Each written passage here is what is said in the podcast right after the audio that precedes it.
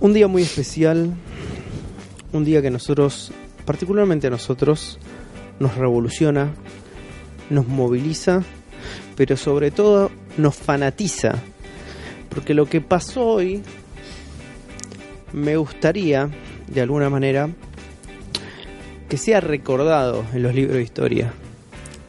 A, ese nivel. Que sea a ese nivel. Como que de alguna manera la gente diga, ok, este fue el momento, el punto bisagra en la historia de los videojuegos y de la humanidad, Ok. donde nosotros por primera vez estuvimos en contacto con la obra que lo cambió todo. A ese nivel. Yo quiero que sea eso.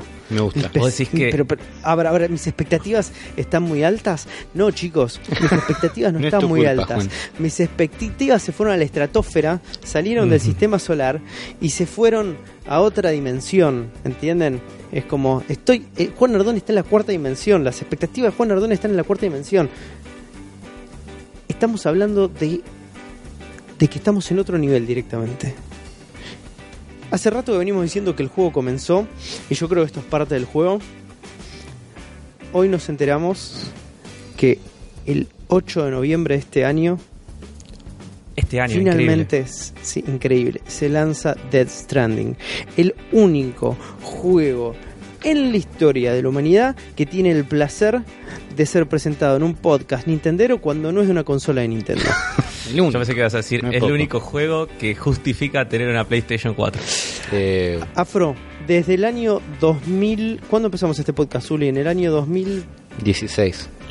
16, 2006, vengo diciendo que la PlayStation 4 es la Dead Stranding Machine. Y ahora se llegó el día. Llegó el día de, de finalmente adquirir una Death Stranding Machine. Te vas a Vimos comprar este una... trailer de... Todos los efectos especiales te tiré, Afro. Pero Todos los ahí, efectos especiales que se me ocurrieron. ¿Cuántas veces por lo ahí tu viste? plan... Yo te quiero decir que yo hice eso para para jugar al Kingdom Hearts 3 y no sé si vos viste lo- cómo, cómo resultó eso. Pero a vos no te gustan las Sí, cosas sí, que sí, te resultó gustan. Es bastante mal. rarísimo eso. A mí no me gusta lo que me gusta. No. ¿Cómo sería eso? Vos sufrís mucho, Afro. Sufrís mucho por lo que te, Te gusta Pokémon, pero odias Pokémon. Te gusta Kingdom Hearts, pero odias Kingdom Hearts. Te gusta Final Fantasy, pero odias Final Fantasy. Es, Es raro. es que es, es que es, no, eso es porque yo amo las cosas y amar eh, es sufrir. Es así. Ah, Así es la vida. Bueno, ahí está el Puede error. ser. Ahí está el error. Eh, para mí es chequeable. Por Yo, ahí- yo, yo quiero por demás las cosas. Está mi problema. Ahí, ahí está el error. Esto no, esto no es una sesión de un psicoanalista, sino que hoy vamos a estar hablando de probablemente eh, lo más importante que va a pasar en el 2019, que es que vamos a tener la posibilidad de jugar Death Stranding. Tuvimos este trailer de 8 minutos donde reveló un montón de cosas que no sabíamos y al mismo tiempo seguimos sin entender absolutamente nada. A No ver, sabemos ¿por de qué qué le se trata. ¿Por qué le dedicamos este momento a un juego de PlayStation? Dirán un montón de oyentes, ¿no? ¿Por qué se toman el trabajo de hacer esto? Por Hideo Kojima, chicos. Ahí está. Sí. Nada más y nada menos No. por Hideo Kojima. No Acá Uri es fan. Muy fan. Mi, mi forma de fan. ver los juegos cambió en el momento en que vi el título. Cuando dije, che, este juego que está bueno, lo hizo alguien. Porque quedó clarísimo, Hay una ¿no? Porque. Kojima hace que, se encarga, si hay algo que hace bien, es que quede claro que los juegos son de él. Él hizo un gran branding de su, Claro. de su nombre. Pero ahí de golpe entendí, che, los juegos pueden ser de autor. Los juegos pueden contar algo más. Este tipo lo hace todo bien. Y fan. Ya está. Yo soy bastante fan. Afro, yo no sé cómo son tus sentimientos con Kojima. No, yo soy muy fan de Kojima también. Vos sos muy fan de Eh, Kojima. lo, lo- lo única, lo único chasco que me llevé con Kojima hasta ahora es el Metal Gear 4. que No. Lo detesto. ¿Ves? Pero no, no te el- gustan las cosas que te, que te gustan. Es hermoso el 4. No, pero el, Mete- no, el 4 lo, lo detesto. Me parece. eh, eh, Es el síntoma Kingdom Hearts 3, porque me compré me compré la Play 3 junto con el Metal Gear 4 y fue lo mismo. Fue, Yo también me la compré para eso, encima me la era el único juego que me interesaba años- jugar. como dos años después que había salido eh, y con todas las reviews de 10 amigos diciéndome, no, es increíble, lo mejor que jugué en mi vida. Y cuando lo jugué me quería morir. iría a morir. Yo pagué para ir a un ciber a jugarlo en un proyector. Antes de tener la consola, de tener el juego, de nada. Pagué ahí, estuve dos horitas Mi jugando nueva en un proyector. Tu nueva mi misión. nuevo objetivo Sí. para el 2019 es cambiarle el corazón a Afro, empiece a disfrutar más de las cosas que le gustan. Yo disfruto Vamos de a empezar cosas. por acá. Vamos a empezar por acá, porque desde que hablamos de Death Stranding en este espacio, dijimos el juego ya comenzó. Death Stranding es desde el momento en que Kojima anunció que estaba laburando en otro juego fuera de Konami, que Nintendo le había dado toda la potestad y por consecuente toda la papota para bancar cual Sony, sueño febril se le ocurra meter en un videojuego, dijimos esto ya es el juego. Estamos jugando el juego de Kojima. En este mismo instante, desde el anuncio de que sabíamos que iba a existir, y hoy tenemos un material como para hablar y dedicarle un podcast entero a esto. Total. ustedes dirán, esto es el cerebro de la bestia, ¿cómo le van a dedicar un podcast entero a Hideo Kojima de una consola de PlayStation? Es el podcast nuestro y hacemos lo que queremos. No, Así además, se los decimos. Eh, el cerebro de la bestia puede ser tranquilamente el cerebro de Kojima. Totalmente, totalmente. Vamos a hablar un poquito de cómo, cómo nos encontró a nosotros tres y por también todos los adeláneos y satelitales miembros del Cerebro de la Bestia, tanto como Rippy, Ghosty y Lanchita González, el momento en que este, apareció ese trailer en esa transmisión de Twitch. ¿Dónde estábamos? En un grupo de WhatsApp En un grupo de WhatsApp, como todas las buenas historias. Est- estamos, todos, estamos todos ahí en el contexto de un, un gran DT videojueguil y todo En medio de un paro de transportes. en medio de un paro. La ciudad O sea, para la gente, en- en- para la Todos gente que nos escucha sí. en este momento, el mejor contexto posible, que es que en Argentina, en este momento, y esto es muy común en Argentina, una práctica habitual es cuando se está en contra de ciertas medidas de un gobierno, ciertos grupos sindicales deciden hacer un paro, una movilización donde dejan de realizar sus tareas. En este caso fue un paro de transportes y fue un paro masivo de transportes, no había trenes, no había subtes, no había colectivos, colectivos son buses, amigo latinoamericano. Este eh, y el único medio de transporte era el que tenías vos, tracción a sangre y para de contar. Taxis no sé sería, Eh. pero igual. Tracción a sangre, ¿Habí- pararon los caballos afro. Eh, no, no, te puedo dar fe que por lo menos en los troncos, allá donde soy oriundo yo, no paran los caballos. No paran los caballos. No, no, no paran. los Entonces nos encontrábamos todos, cada uno de nosotros, en su hogar, menos Uli que estaba en el trabajo. Yo porque. Uli se moviliza tracción, tracción a sangre. Uli. Sí, Y estuvo ahí hasta hace 10 minutos. Además, Sí, hace 10 además, minutos. Hay que decir. Entonces, en ese grupo de WhatsApp revolucionado, con toda la gente esperando y expectante, arrancó ese trailer. Porque no teníamos hora, además. Claro, No te- estábamos un esperando horario hace más o menos 12 horas. Estábamos esperando desde que apareció en el canal de Twitch de PlayStation una transmisión de Death Stranding eh, con este mensaje eh, mañana en tus manos o el mañana está en tus manos. Y un montón de manos tapando o descubriendo en realidad imágenes que nos fuimos dando cuenta de a poco no habíamos visto hasta el momento de Death Stranding pero no sabíamos. Había un tweet de Kojima que decía el, el momento o el trailer va a ser el 29 de mayo en Estados Unidos, el 30 de mayo en Japón. Y eso nos daba un margen de 12 horas o un poquito menos. Entonces no sabíamos cuándo iba a pasar. Todos, la, la expectativa era, bueno, ya estamos cursando el 29 hace bastante. En Japón va a ser 30 al mediodía. Tiene que ser por acá. Claro. Ahora, nosotros lo único que sabíamos hasta ahora fue lo que claramente esas escenas, esas prácticamente cortos que vimos en, en los Game Awards o en el E3 o en lo que sea que estuvieron dando vueltas, de los cuales sabíamos solamente que habían famosos y que no entendíamos demasiado que iba en juego. Hubo un par de explicaciones. Acá finalmente empezamos a ver como ciertas mecánicas puntuales que hablan ya de que es consolidado. Acá hay un juego atrás. No es una Claro, mucho tiempo dijimos, sentidos. por más fan que seamos, hay un juego atrás, era una duda que teníamos. Ujú. Nosotros teníamos la teoría, yo tenía la teoría por lo menos de que no había ningún juego y Kojima solamente estaba haciendo trailers para quemarse la plata de Sony. Esa era mi teoría. Sabemos que Bueno, evidente- evidentemente ya sabemos que no es así, que Afro estaba equivocado, que hay un juego y las mecánicas que muestra este juego es como un- una especie... Hay un HUD, lo cual ya de- de- hay como cierta dedicación de decir, bueno, los trailers anteriores no había HUD, entonces puede ser, te banco Afro, no había juego. Ahora que hay un HUD, hay como por lo menos Sí.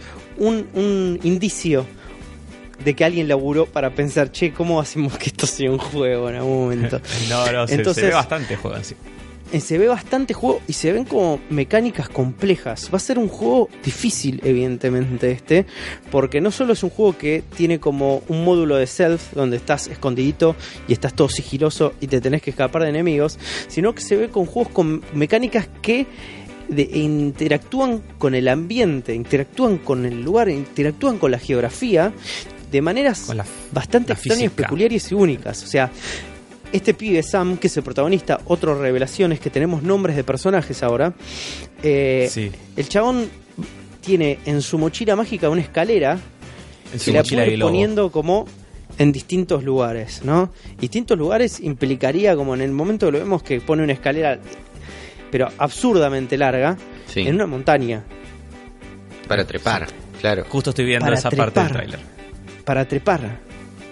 Entonces ya empezamos a ver como que hay como un sistema bastante complejo, ¿no? Sí, de porque ta- geografía también y de te da una idea de que él pone la escalera Sí. donde quiera, no es que llega el momento escalera. donde quiere.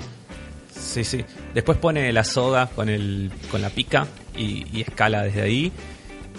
Que, Que también son cosas moto, que vimos chicos. en juegos, Sí, sí. pero nunca tipo en cualquier momento pongo un coso y bajo eso.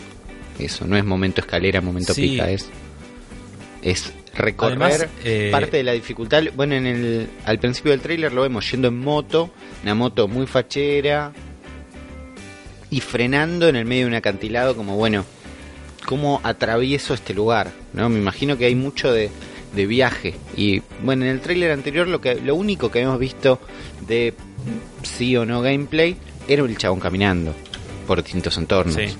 Entonces va a haber un montón que es recorrido, ¿no? Que es, que es atravesar este mundo y llevar Sí. cosas de un lado a otro. Tiene pinta de ser medio survival también. El tipo tiene como cosas en la mochila. Y fíjate cuando lo persiguen los chabones esto con el traje de hazmat amarillo y le pegan, en un momento le pegan un palazo y se te cae como un, un ítem. Sí, además Eh, son bastante concretos los ítems, como que él le pega una trompada a uno y le roba un- una caja y la lleva en la mano después. Y la vemos que después está subida en la moto. Habíamos Sí. visto en un tráiler anterior también el pibe caminando, pero con una montaña de cajas en la espalda. Como que el Yo no sé si transporte se, de se tuvi- cosas... se tuvieron en el, en el detalle, pero cuando él anda en moto o esas, es como lleva carga también. Claro, sí, sí, se nota. Y lo que ve. Y en parte de la carga de lo que lleva en la moto, hay un par de zapatos, un par de Sí, botas vi. Y por lo que vimos en, en distintos momentos de- del gameplay del juego y de las cinemáticas y todo eso, es que el personaje cambia de ropas. Sí. Sí, y Entonces, se ata el pelo eso- también. Entonces también hay como cierta customización, hay como un, un indicio de customización donde vos vas a poder tener la oportunidad de llevar varios equipos, cambiar la ropa, cambiar este, tus armas, cambiarlas. Lo cual no es algo que, o sea, está en los Metal Gears también eso, Sí. O por lo menos en el último, en el 5. Pero Y en el 3 también. en un momento está Norman Reedus con una gorrita y lentes y después está Norman Reedus con, en medio de la nieve con otro traje totalmente distinto. Digo, existe como toda una serie de, de mecánicas y customización de personajes y todo eso que habla de que no va a ser un juego tan lineal tampoco como se, se estimaba inicialmente al ser un juego hiper cinemático.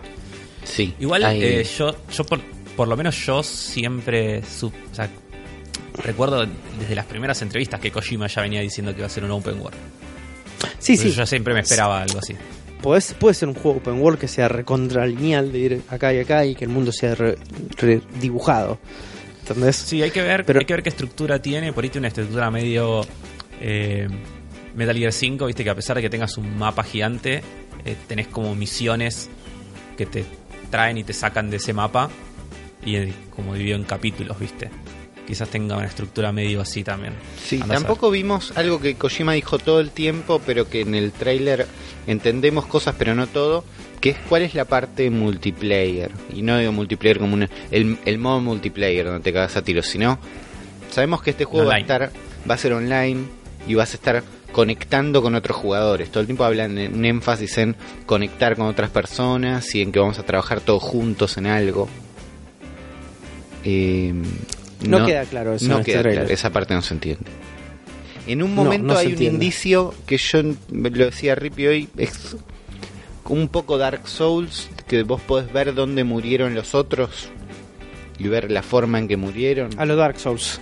Bueno, parecería que va a haber un- alguna especie de mecánica así. Que tal vez con el bebé, el chabón se, También se, se estuvo. Sí. se conecta al bebé para poder percibir a los BT. O algo así. Que en teoría los BT son como este moco negro, ¿no? son, y mo- todos esos son cosos moco que, son moco negro. En la página de que Wikipedia. hablaría de una. Sí. En la página de Wikipedia que estoy hojeando más o menos por arriba, habla de Bad Things como BT. Ah, bueno, está bien. La gente en el momento que nombraron BTs, que en inglés es BTs, Sí. se volvió loca porque entendieron PTs. Claro, que es el juego Ah. que le sacaron de las manos a Kojima. Exactamente, que ese juego que sacaron. Pero por lo que vemos en este tráiler, toda esta, esta modalidad de BTs, que son estos mocos negros, es una mo- modalidad de sigilo donde tenés que evadir estos fantasmas negros hechos como de este esta brea negra. Y la brea negra en un momento Sí. te persigue, te agarra y modifica Te parte chupa. del entorno. Que eso Sí. había, a ver, eso me pareció brutal. Como cambia como la propiedad del entorno para convertirse en esa brea y como que se lo lleva al personaje y lo arrastra a distintas partes del mapa. Que eso se puede considerar de dos maneras, como, oh, bueno, así es como te morís, o tiene una implicancia a nivel gameplay donde el juego te lleva hacia otro lado. Sí, bueno, no lo vimos en este tráiler tampoco tan presente, pero sí lo intuíamos en los anteriores, que la muerte va a tener un significado particular en el juego. En este sí, Sí. vemos al personaje, al protagonista, extrañamente desaturado llevarse una, una pistola a 100 en un momento. Y yo creo que hay algún tipo de mecánica que es más allá, que morir no es perder, ¿no? Esto ya lo hablamos. Morir va a ser Sí. pasar a otro lado, o morir es parte de una mecánica dentro de este juego. Claro. Muy, una manera de racionalizar el concepto de vidas en De los, los juegos. videojuegos Claro. Como parte de un relato o parte de una mecánica del juego. Eh, es un juego que evidentemente también va a traer toda la complejidad narrativa que nos tiene acostumbrados Kojima. Sí, eso es lo que trae más este O- trailer. Que es tipo, por acá, por allá, todo esto es un mundo gigante, es una historia inmensa, eh, con organizaciones, con personas. Yo volví a ver el trailer, hay un momento que él está hablando con una mina que está en una cama. Y están Sí. en lo que parece ser la oficina del presidente de Estados Unidos. Es Sí, la tira- presidenta de Estados Unidos. Es la presidenta de. Estados Unidos, ¿no? Eso está en pasando. el diálogo le dice, ella como le dice algo onda medio trampesco, Medio- donde le dice, tenemos que hacer América, Make America Great Again, Sí, una cosa así le tira. le pasa y él muy le cerca dice- al Great Again. Sí, y ella le dice, y ahí Norman Reedus le dice como, eh, escuchame una cosita, América ya no existe más. Y digo, vos sos la presidenta de la nada en este momento. Entonces, la tipa es como la presidenta de Estados Unidos, que ese personaje viejo, para mí, es el personaje de Lindsay Wagner, que, es- que te lo muestra en la cinemática joven, pero para mí es la misma persona. Y Porque probablemente. me- se, pa- se parece a Lindsay Wagner Sí, como se está ahora actualmente. Es verdad. También el juego en un momento se toma el trabajo de hacer una presentación de personajes, darles nombre y mostrar a cada uno de ellos. No sé si se detuvieron en el detalle de que hay muchos personajes llorando cuando los Sí. presentan. No me había dado cuenta, pero pienso para atrás y sí. Fij- fíjense, en el, desde Sam, eh, Sam, que es Norman Reedus, en adelante hacen todos los personajes uno por uno y hay un shot de la cara de cada uno de los personajes. Sa- quiero eh, decir Norman que- Reedus, Matt Mikkelsen, este, creo que el los únicos dos personajes que no lloran en el trailer tres, perdón. Son el personaje de Guillermo del Toro, el personaje de Van Mikkelsen y el personaje que es el negro que tiene la máscara de, de calavera. Que no Son los sabemos únicos está tres personajes no se Claro. los ve llorar. No, es Kojima. Esto no es casual. La decisión esa no es casual. De No, poner no. personajes que están llorando por alguna razón. De hecho, el personaje de Troy Baker, que es el, el pibe de la calavera de dorada, se le ve la cara por primera vez en ese plano y está llorando negro. Sí, Y el personaje de Lindsay Wagner está llorando sangre. sí, no es casual. No es casual. Acá hay, esto es un índice de algo y nosotros tenemos que reconocer un patrón. Los personajes que lloran son una parte de los personajes, significa algo. Que otros personajes que no lloran no significa algo. Ya van a aparecer 25 millones de hilos en Reddit diciendo las Olvídate. lágrimas significan bla, bla, bla, bla, que la manera conectamos y la empatía. Y... Ya había aparecido igual en otro lado eh, el personaje de Max Mikkelsen llorando, eh, pero cosa negra. Llorando cosas Matt negras, Mikkelsen. sí. Sí. El personaje de Mikkelsen anterior. parece estar, sobre todo con lo que vemos al final del tráiler, como... Parece como un científico loco creado. Parece ser como el origen de todo. ¿No? Le está Para hablando mí es al el malo. bebé. Tipo, es como- Es el malo. Sí, no creo que sea malo, malo, malo. Pero es queda atrapado en la maldad. Eso pasa. O la proyección de Matt Mikkelsen es hacia la maldad. Puede que no ser. significa que el personaje de Matt Mikkelsen sea malo, sino que alguien proyecta que el personaje de Matt Mikkelsen sea malo. Sí, Porque, porque, es también. verdad, como decís vos. Vos lo ves a Matt Mikkelsen soldado, lo ves salir de la brea negra, lo ves salir del BT, ¿no? sí, Lo cual, vos decís, el BT es intrínsecamente malo porque es el planteo de, de lo que es este juego. El BT te mata, por lo cual el BT es malo. Ahora, Sí. después ves un Matt Mikkelsen como profesor Mikkelsen, vamos a decirle, de donde el tipo está con los, con los lentes este y él está hablando a alguien. Pero el trailer también Al arranca de esa manera. está hablando. El trailer arranca así. sí. El trailer es Matt Mikkelsen con una especie de deformación, como si estuviera visto a través de un vidrio, donde le canta a alguien. Y el trailer termina con Matt Mikkelsen hablándole a un, un bebé de estos que están enfrascados. Y le dice algo como vas a po- dice, cuando termine con todo esto vos vas a poder hacer lo que quieras, incluso vas a poder ir a la luna, ¿viste? Como entonces, Sí, siempre con esta ambigüedad este, que nos tiene acostumbrados Kojima de no contarnos y no contarnos nada al mismo tiempo, eh, pero que también que le arranque con un Matt Mikkelsen como roto, llorando, lleno de sangre y cantándole un bebé y termine con Matt Mikkelsen hablándole un bebé, pero por el hijo peinado. Y fíjense que en el momento que le está hablando al bebé tiene una carpetita que le mostró algo en un momento. Le acaba de terminar de mostrar algo.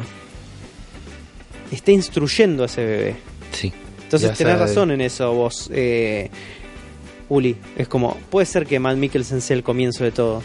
De alguna me da esa manera. sensación con la escena del final.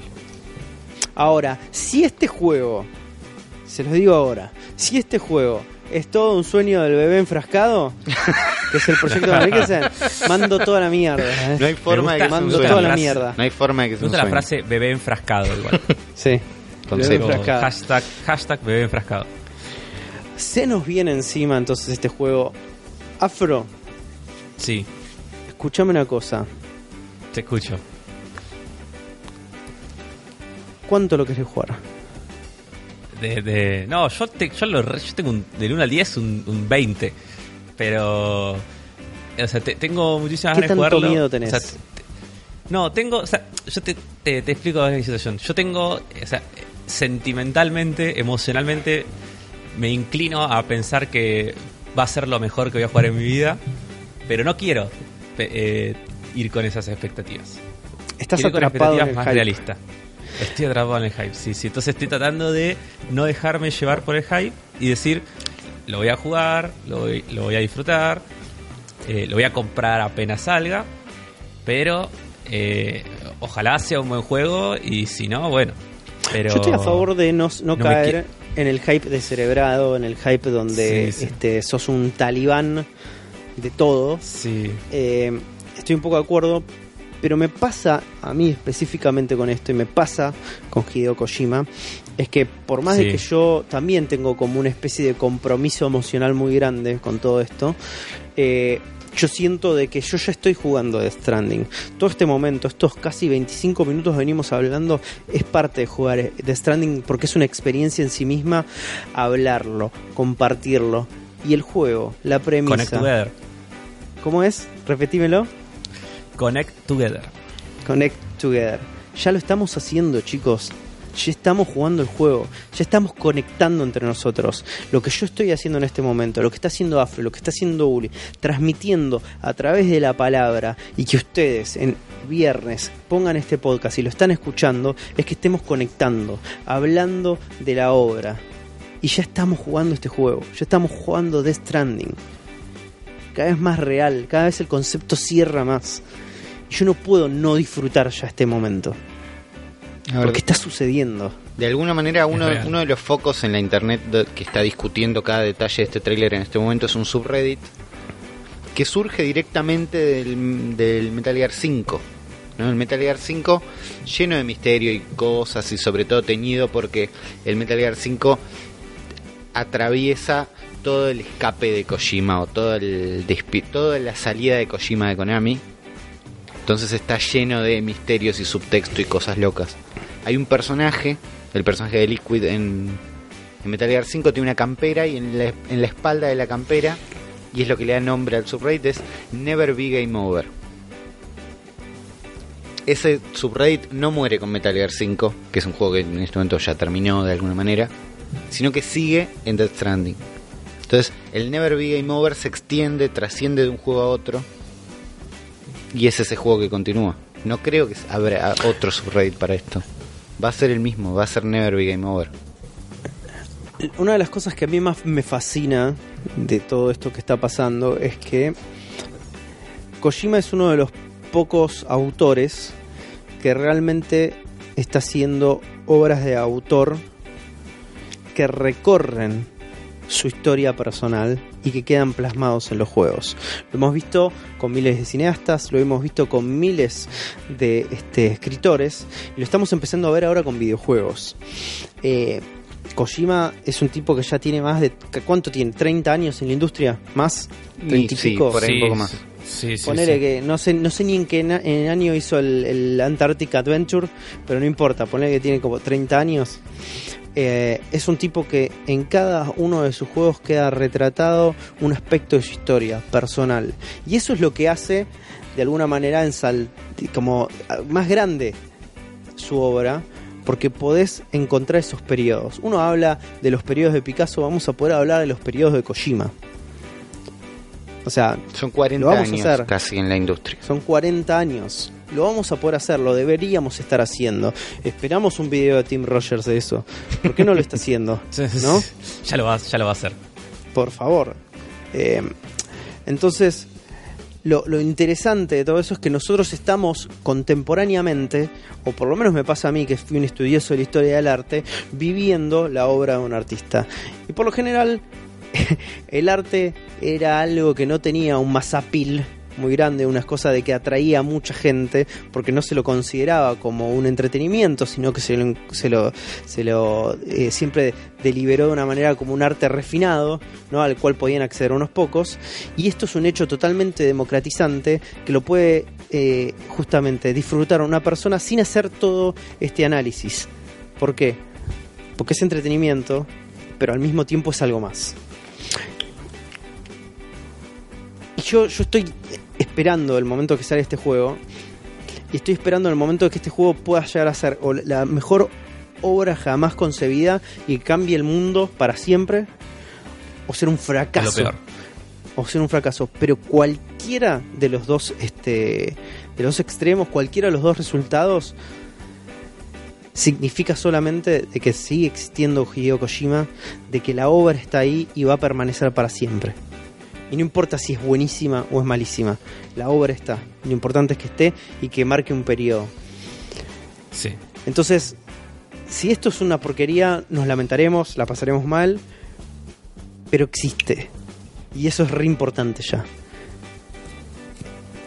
No, Es adem- como- además, eh, ¿Es, es el que Titanic de los videojuegos mal. esto? No, Pero no, no hablo no, no. Titanic, la película, ¿eh? Estoy hablando No, del no. Titanic del, del barco, ¿entendés? no, Sí, no, no- creo no porque. No, sí. No creo porque tampoco. es- no, no me. No lo siento como un juego con tanto presupuesto como. como otros. Y. ¿No le que- presupuesto? No es un triple, un triple A, pero Es- No, no, no, no, Con no- digo con- que no sea un triple A. de Digo que no- La Digo no industria no, le está poniendo, la industria no se está subiendo arriba de Death Stranding. Sigue siendo el Sí. laburo de Kojima. Y sigue siendo Claro, siendo el proyecto que hace Kojima en el momento que se escapa de las garras de Konami. Tiene algo más personal que el Titanic. El Titanic sería sí. si Death Stranding estaría de- todavía dentro de Konami y si PlayStation le estaría Titanic- aporta- a- apostando más encima. Sería como tendría que ser más grande para ser el Titanic o tendría que estar Para mí el Titanic era el Red Dead Redemption 2 y, y medio que chocó un toque. Se raspó bastante contra, contra el Iver. Eh, más ahora, boludo, que ahora parece que están un chabón toquetea a ot- a otro en, Sí, y se sí, acaba sí, de salir sí, ahora en Rockstar. Este, Sí, todo, todo mal en Rockstar encima. Eh, por eso, sí, o sea, lo que me pasó con Red Dead Redemption también es algo... Por eso, o sea, es como que la PlayStation 4 y yo no veníamos teniendo una buena relación. Yo la compré con todo el amor del mundo y, y no. Y hasta ahora parece que está maldita, ¿viste? Es como todos los juegos que estoy esperando y los pongo no decepcionan. Pero bueno, ¿Será esperemos Death que Stranding caso. el, el juego que finalmente cambie eso? ¿Será Death Stranding el, el- el juego que, como digo yo, cambie definitivamente el mundo y cambie la industria de los videojuegos para siempre? Yo le Yo estoy no, poniendo pero- demasiado peso, demasiado peso, pero creo que Sí, a esta altura no. del partido y como están las circunstancias, es el rol que le toca. Es el rol que le toca. Y puede fallar. Porque Kojima es solo una persona. Puede fallar. Porque Kojima está eh, de alguna manera también muy relacionado con el ego. Entonces todo puede fallar. Esto puede ser un accidente de tren, puede ser el choque del Titanic. También puede ser un juego maravilloso, también puede ser un juego mediocre. Pero existe. Y yo le estoy poniendo este peso porque me parece, me parece y pongo fichas y, y- y no lo pude comprar. No lo pude comprar en el Pro de, en el Pro de que estamos jugando, en el, en el Sí, Fantasy el- Football. No lo pude comprar. Pero le el que, pongo el que muchas más está fichas. jugando el que más está jugando de Sí. Stranding de todos nosotros es Sergio González igual sí, Sergio González está jugando todo. Para la gente que no sepa, estamos jugando una especie de fantasy fútbol, pero de videojuegos, eh, sobre reviews de videojuegos. M- más datos les dará Uli en el podcast. en algún podcast de Uli. vamos a hacer vamos a hacer un Cuando episodio explique especial de qué de se esto. trata eso. Sí, tranquilo. Le pongo estas fichas porque yo siento que la industria necesita un batacazo. La industria necesita que le reconfiguren las ideas. La industria necesita como un cross de derecha. Y sería Eso- espectacular que se- sea el de Kojima. eso fue el Anthem para mí o sea, el, el Titanic para mí es, es Anthem ese es el Titanic Eh, el Anthem es un poco más titanesco. Sí, puede ser. Sí, Puede ser. es que sí, sí es el juego que costó lo- sobre todo por lo que quiso toda ser. la plata del- sí ese La gente estaba diciendo que Kojima tenía un equipo chico, pero no tenía un equipo chico porque también tiene es parte del equipo de guerrilla. Claro, está laburando con la gente de guerrilla que le están prestando o alquilando el Por engine, eso. ¿no? Están laburando con el engine un engine probado Entonces en no es PlayStation chico 4. el equipo. No, no, Sí, es un equipo y es un juego AAA. Es un Eso, juego triple A sí, sí, y. No hay duda, visualmente sí. es una de las me- cosas, las mejores cosas que hemos visto durante el 2019. Esto está muy cerca, ¿eh? Sí. Está muy Yo- cerca. a mí para mí no se ve bien no me gusta mucho cómo se ve A mí me encanta cómo se ve. Hay algo, o sea, más allá de que el hiperrealismo de los personajes y todo eso, que por ahí te da un poco de ancanibalismo. Los cerca. escenarios Buena manera de frasearlo, medio- ancanibalismo, por, porque conoces a los actores. Yo, la, Sí. los escenarios es como, porque estás viendo una pradera. Estamos viendo una pradera. Sí, pero- pero, no sé. no- ¿Lo viste en no sé, 4K? no, me- no, no, no tengo ningún dispositivo 4K para verlo. Pero Bueno, se ve espectacular Eh. en 4K. Este, y hay algo en todo el imaginario de diseño del vestuario, el diseño de los personajes, Eso el diseño de todo eso que me vuelve absolutamente loco. Porque es esta cosa eh, moderno-industrial que se parece más a una pesadilla actual de un ingeniero que a algo cyberpunk. Sí. Y eso Sí, me yo- fascina. Yo mientras veía el tráiler decía, bueno, se ve muy lindo.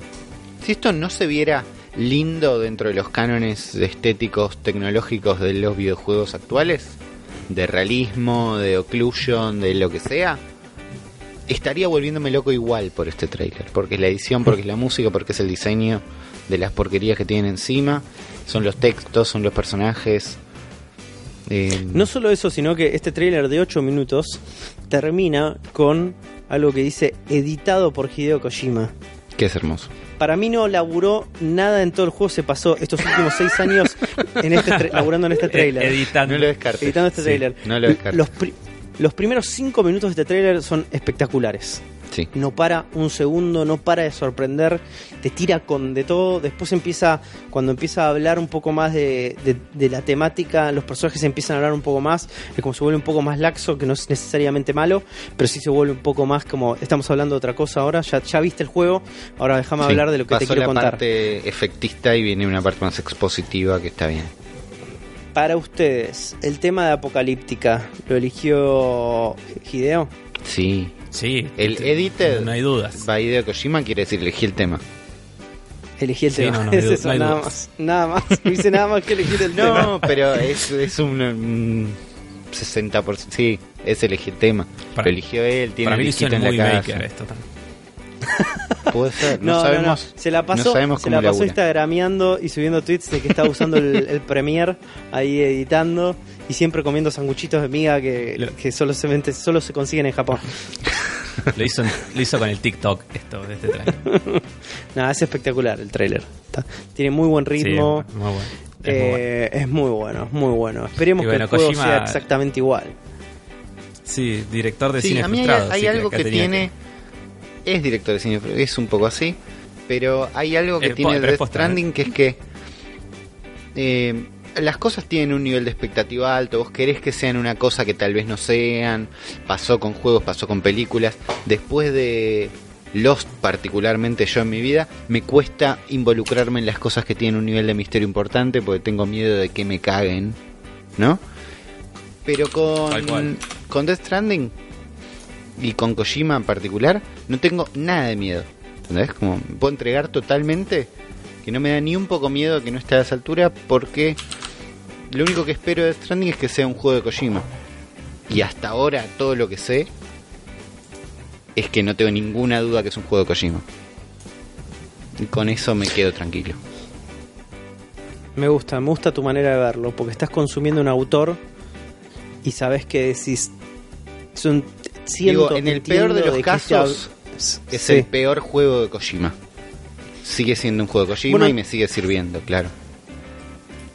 No es casual que uno de sus personajes sea este Nicholas Refn Davis o Nicholas Refn Friesen, nunca me acuerdo bien el nombre, que es este Winding, ¿no el es? direc- Con W. Winding, Winding Fringling, que es el director de, de, de Drive, es el director de Only Neon God Forgives, Demon, algo así. es el director de Neon Demon, que es un director polémico porque sus películas son películas que a la mayoría de la gente no le gustan. Drive y es que una tienen- verga. ¿Qué? ¿Cuál es- cuál es una- Drive. Drive. verga. No, Afro, Para an- mí, andate, andate a hacerte, Sí, por favor, las córneas, las córneas, tratate las córneas, por favor, Sí, Afro. Te lo pido, por favor. Mucho, mucho arte, mucho arte, pero no me estás diciendo nada, maestro. Tipo, es como. Muy linda la estética, Bueno. pero no, no, no cuenta nada tu película. Esa es, esa es realmente la problemática que, que puede atravesar Kojima, es que sea, cuando te convertís en un, en un autor, entras en esa lógica, que probablemente es y no es para todos, como puede suceder con Drive, que a vos no te gusta, y a mí me parece brillante, como puede pasar con Neon Demon, que es una película que eh, es, eh, no sé, es como colorcitos frente a la sustancia, eh, porque no cuenta absolutamente nada, pero para mí es un espectáculo maravilloso. Entonces, puede pasar eso. Ese es el gran peligro. Y pues, y, y es lógico que pase. Cuando empezamos a, a ver que los videojuegos pasan de ser entretenimientos a obras de autor, digo, y bueno, es el riesgo que hay que correr. Y yo estoy dispuesto a correrlo, Pero- no sé ustedes. Además, eso es algo que vemos o que está un Sí, poco obvio. más cerca en el mundo independiente, ¿no? En el mundo independiente tenés juegos de autor. Que decís, este lo hizo tal pibe, o ah, este es el, el nuevo juego de tal pibe, ¿no? Y podés unir Sí. una estética, un hilo entre varios juegos. Pero a escala triple A, Tal cual. no ves esto seguido. Bueno, me parece espectacular que pase esto en escala de AAA, porque nosotros no Por paramos de hablar bien de Paul Pope y de todos sus juegos, eh, que empieza a pasar exactamente lo mismo, con un asco de presupuesto, habla de que la industria está yendo hacia ese lugar. Me gustaría que la industria empiece a ir a ese lugar, de empezar a bancar proyectos de autor. Y que probablemente no sean como obras este mega este populares como puede ser un GTA o un Red Dead Redemption. GTA V sigue haciendo un asco de plata 35 años Sí. después que salió. Digo, va a pasar, esos juegos van a seguir existiendo, pero si empezamos a ver estos juegos cada vez más y cada vez con más presupuesto y que se vivan con esta intensidad, me parece que es como puede ser el cambio que se está necesitando en la industria. Es interesante todo Sí, sí. esto que está pasando. Y, me- y lo mejor y lo más copado y lo más interesante es que el abanderado de todo este movimiento de, che, denme toda la pasta, denmela toda a mí para hacer una obra de autor sea Hideo Kojima, boludo. Sí, estuvo, estuvo parado en el momento justo en el que le tocó todo esto. Y Sí, la obra, se su, puso, y su se obra puso se lo- él sí. ahí también, claro. Sí, es como la, la Sí. obra habla a favor de él, o sea, se ganó ese lugar también. Sí, obvio, sí, sí, sí. Eh, no es que solo ya- hizo el Metal Gear hace un millón de años. Es, hizo el Metal Gear No. 2, hizo el Metal Gear 3, Metal hizo el Gear 4 3. con las cosas que no te gustó, hizo el 5 con su cinco es salida en el medio. la- qué, qué cosa de locos es el Es- 5, es- por favor. El, el 5 Qué no solo es un juego perfecto y hermoso, sino que incluye estar roto de alguna manera. eh, incluye a él saliendo de Konami en el medio. Eso es parte Ay, de Metal Gear Está- 5. Está roto, está roto del espíritu, ¿entendés? El Metal Gear 5 es un juego roto desde, desde el alma. Pero digo, Metal Gear 5 eso. es con esa rotura. Sí, es eso. No estamos jugando Eso es una versión menor de Metal Gear 5. ¿Entendés? Es como yo me, cuando la gente cuando la gente odiaba ese juego y decía, no te puede gustar ese juego porque ese juego no está terminado. Digo, no estás entendiendo nada. Esto es un recorte de la historia, ¿entendés? Este juego está así, este juego termina de la manera que termina por las circunstancias. No puedes sacar este juego de su contexto, porque el juego habla del contexto en el que está. Es espectacular. Sí, además no está, no está terminado, pero todo lo que está terminado es, es increíble. Sea, Sí, es- dura, Es un es juegazo, la gran flauta. Sí, sí, Gente, 100%. Cuarenta y pico de minutos hablando de Death Stranding, de un juego de PlayStation. Uli en este momento está tratando de ver qué, de dónde puede sacar plata para adquirir una Death Stranding Machine. Juan Nardone está en este momento arrancándose los pelos y vend- si los puede ir a vender a una peluquería para hacer plata para comprarse la Death Stranding Machine. Afro ya tiene una Death Stranding Machine. Así que Le voy a sacar estamos el polvo y la voy a es- aprovechar. la vas a aprovechar. Esto es un nuevo episodio del Cerebro de la Bestia, este podcast fundamentalista nintendero que hacemos entre nosotros tres, la Trifuerza, compuesta por el señor Afro. ¿Cómo estás, Afro?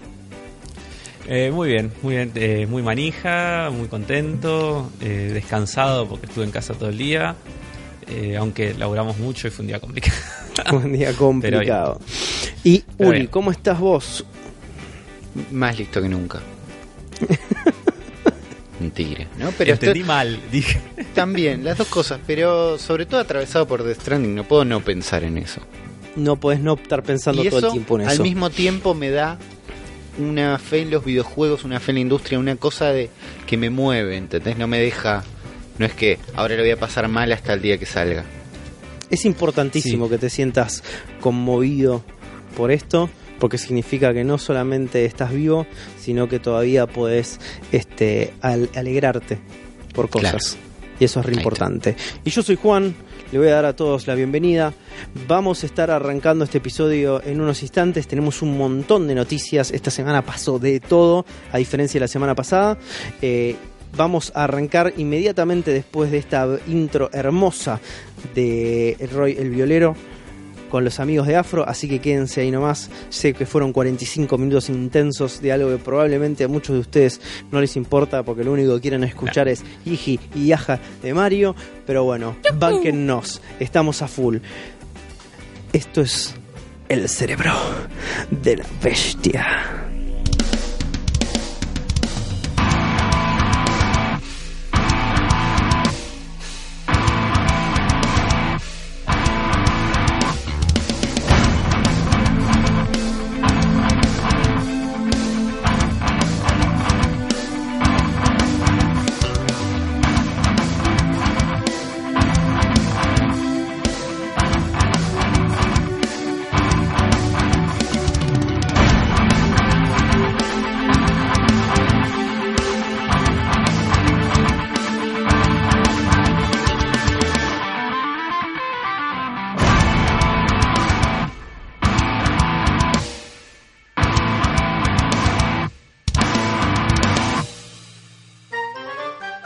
Bueno, gente, eh, vamos a arrancar directamente con Afro interrumpiéndome porque quería unas palmas.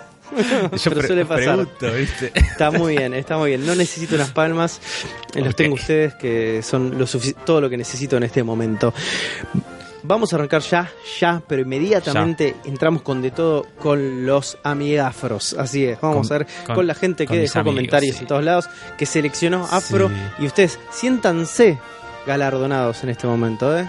Porque Sí, no sí, es fácil entrar acá.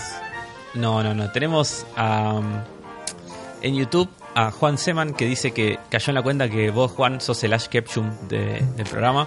Porque cada no. temporada cambiás de equipo, pero siempre seguís. Y todavía te falta ganar algo, dice. Soy un perdedor nato. Sí. Eh, Micaela Gallinger, que sigue con su, eh, su trabajo de querer ser oyente de semana todas las semanas. Dice que excelente sección la de las mascotas. Dice que se prende para hacer un prototipo del juego en, Unity cuando gane. Wow. Así que, Ok, ok, o sea, el que gana por ahí tiene su prototipo en Unity. sí, olvídate. Es como, qué mejor precio. Eh, bueno. Ezequiel Seltzer nos hace una pregunta que hacen muchos porque dice que se compró la Switch y tiene una cuenta americana y está preguntando si le conviene cambiarse a Argentina. Y te digo, Ezequiel, que no hace falta que te dudes tanto porque vos puedes ir cambiar de cuenta, y- de nacionalidad y todo lo que quieras y de vuelta y no hay problema en la Switch. O sea, te puedes poner que sos de Argentina, comprarte el juego que querés, lo bajás, después te volvés a poner que sos de Estados Unidos, después que sos de Sudáfrica, de Rusia y de donde quieras. Y por ahora a Nintendo mucho drama no le hace. No, Y aún en el peor de los casos, si no quisieras cambiar todo el tiempo, podés tener Te varias cuentas. Podés tener varias cuentas Claro, en la misma consola, que Sí, es lo que hacemos la que es lo que mayoría. hago yo. Claro. Sí, yo tengo mi cuenta Es lo que principal hacemos y todos. la cuenta donde compro juegos por, por el miedo a que quizás algún día Nintendo diga, che, ¿qué onda? Y me bané. ¿Por Pero qué bueno. hay 25 millones de afro arroba colombia arroba gmail.com? Sí, ¿qué onda este sudafro, el rusafro y el mexicafro, que así se llaman las otras cuentas? Grandes nombres. Eh, tenemos el mejor comentario de la semana, que es de Carlos el Cura, que el- yo creo que el cura debe ser el apellido, pero yo le voy a decir Carlos el Cura. Y que el comentario es, la dimensión N tiene relación con P de ingenieros TMB. Es hermoso, un comentario, Críptico. Muy crítico. Increíble. No lo, no lo Sí. entendí. nadie lo entendió, pero estoy Necesito que me seguro lo de que... repitan. estoy seguro de que tiene muchísimo profundidad y significado detrás. Es como un... Carlos el Cura es el Hideo Kojima de los comentaristas de YouTube. Ok. Pero para, ¿vos lo entendiste afro o todavía no lo entendiste? No, no, no lo entendí, pero por eso lo respeto. Nadie lo entendió entonces. Ok, No. ok, está bien. Para mí, mi teoría es que este muchacho estaba bajo los efectos Es de el algún- Nicolás de alguna Ref su- Wenning de, de los comentarios de YouTube. Está bien. Sí, sí. Eh, y después. Ah, bueno, eh, Macalala era, nos dejaba un comentario diciendo que se vino desde Spotify a YouTube para ver los videos de los juegos y no están los videos de los juegos. Eh, así que bueno, le pedimos perdón por eso. Y el tema Hay un con tema los de videos es- copyright. Sí. sí, es complicado. O sea, nos Es gustaría. complicado porque tenemos un tema de copyright, lo cual implica que nos pueden llegar a eh, bajar el video de YouTube Sí, es- porque es por incumplimiento de copyright. Entonces, por general, no ponemos videos de juegos o cosas por el estilo, porque algunos de los, este, los que tienen los dueños de las propiedades intelectuales se ponen bastante la gorra y saltan las alarmas automáticas del copyright y nos bajan los videos, nos desmonetizan el canal, pasan un montón de cosas feas que no queremos asumir ese riesgo. Espero Sí, que así sepas que me- comprender. sí, por ahora van a tener que conformarse con las capturas. Que bueno, Sí. ya es bastante. Y bueno, esos son, esos son los comentarios destacados. Eh, Muy gracias bien. a todos los que Hermosos comentaron. comentarios. Recuerden. ¿Cuál es el sí, amigo afro, afro? Carlos el cura, ya te dije. El cura. Con su, sí, sí, con su comentario de la dimensión N tiene relación con P, de ingenieros también. Es, como ese dadaísmo absoluto. es un poema dadaísta.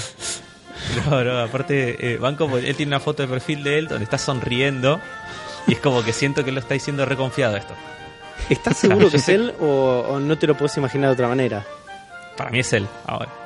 ahora, No es, ahora él. no tengo, no tengo pruebas, pero tampoco tengo dudas. Vamos a arrancar ya con las noticias. Tenemos unas cuantas.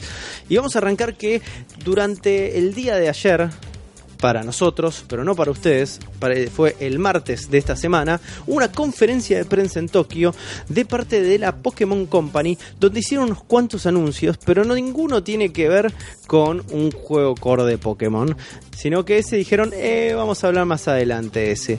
La compañía sacó tres nuevos productos que la mayoría van a ser para este mobile. Algo de lo más interesante de lo que anunciaron esta conferencia de prensa es este nuevo concepto de servicio de en la nube llamado Pokémon Home. Que lo que va a hacer Pokémon Home es conectar todas tus cuentas que en este momento tienen servicio internet de las propiedades de Pokémon a este servicio, a este servidor en la nube para que vos puedas mandar tus Pokémon de los juegos de 3DS, tus Pokémon de Pokémon Go, tus Pokémon de Pokémon Let's Go Pikachu Eevee y en los futuros Pokémon que agarres en Sword and Shield en un mismo lugar y puedas repartirlos entre todas las cuentas. Esto Sí, esto es- es una gran idea que puede ser la peor idea para Pokémon. Pasa que ya existía esto. O sea, que ya- eh, esto era el Pokébank. Pokébank, Eh, exactamente. Claro, bueno, un- en 3DS. y una de las flechas que entran y salen ya de este- existía. Bueno, una de las flechas que entran y Mm. salen de Pokémon Home Sí. van a Pokémon Bank. No, o sea, no sé qué diferencia. O sea, no sé qué diferencia tiene esto con respecto al Pokémon Bank, salvo que, bueno, se suman más juegos. Pero No tenías, no, es que no era un servicio integral. Pokémon Bank no Eh. tenías los de Pokémon Go. La relación entre Pokémon Go la tenías solamente en el Let's Go Pikachu y Eevee con Pokémon Go. No tenías con Claro. los juegos de 3DS, no lo tenías con, no lo vas a tener con Sword and Shield. Claro, y Pokémon pero lo Bank que digo. funcionaba exclusivamente con los juegos de 3DS.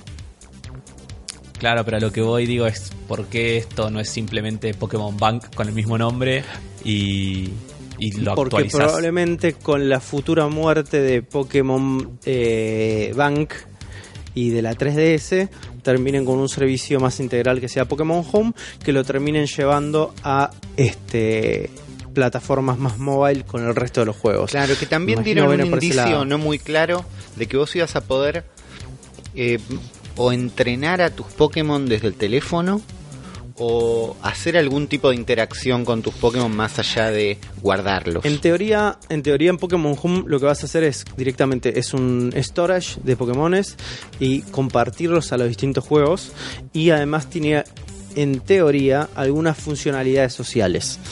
No se vio absolutamente nada en profundidad de qué tipo No. de funcionalidades va a tener. Pero básicamente es un rebranding del concepto de Pokémon Bank para hacerlo más universal hacia todos los las aristas activas que tiene la propiedad intelectual de Pokémon en este momento. ¿Se Eh, dijo cuánto va a costar est- esto? Esto va a costar. No, No, no, se dijo. No se habló del tema. No se dijo. no, no se habló El del Pokémon tema. Bank, No. el Pokémon Bank es pago, así que supongo que esto también lo será. Eh, probablemente lo sea, probablemente. Lo interesante de todo esto y el diagrama que muestran es que los, los cada uno de los productos de Pokémon tienen como flechas unidireccionales hacia Pokémon Home, salvo Pokémon Sword and Shield, que tienen flechas que van y vienen desde el Pokémon Home en este diagrama loco, lo cual implica que es como Pokémon Home, o por mi interpretación visual, es como Pokémon Home se va a alimentar de todo esto, pero solamente Pokémon Home va a alimentar a Pokémon Sword and Shield. ¿Se entiende lo que estoy diciendo? Sí, es para que traigas todos tus Pokémon de todos lados a Sword A and Pokémon Shield Sword and Shield. y probablemente los Pokémon que sigan.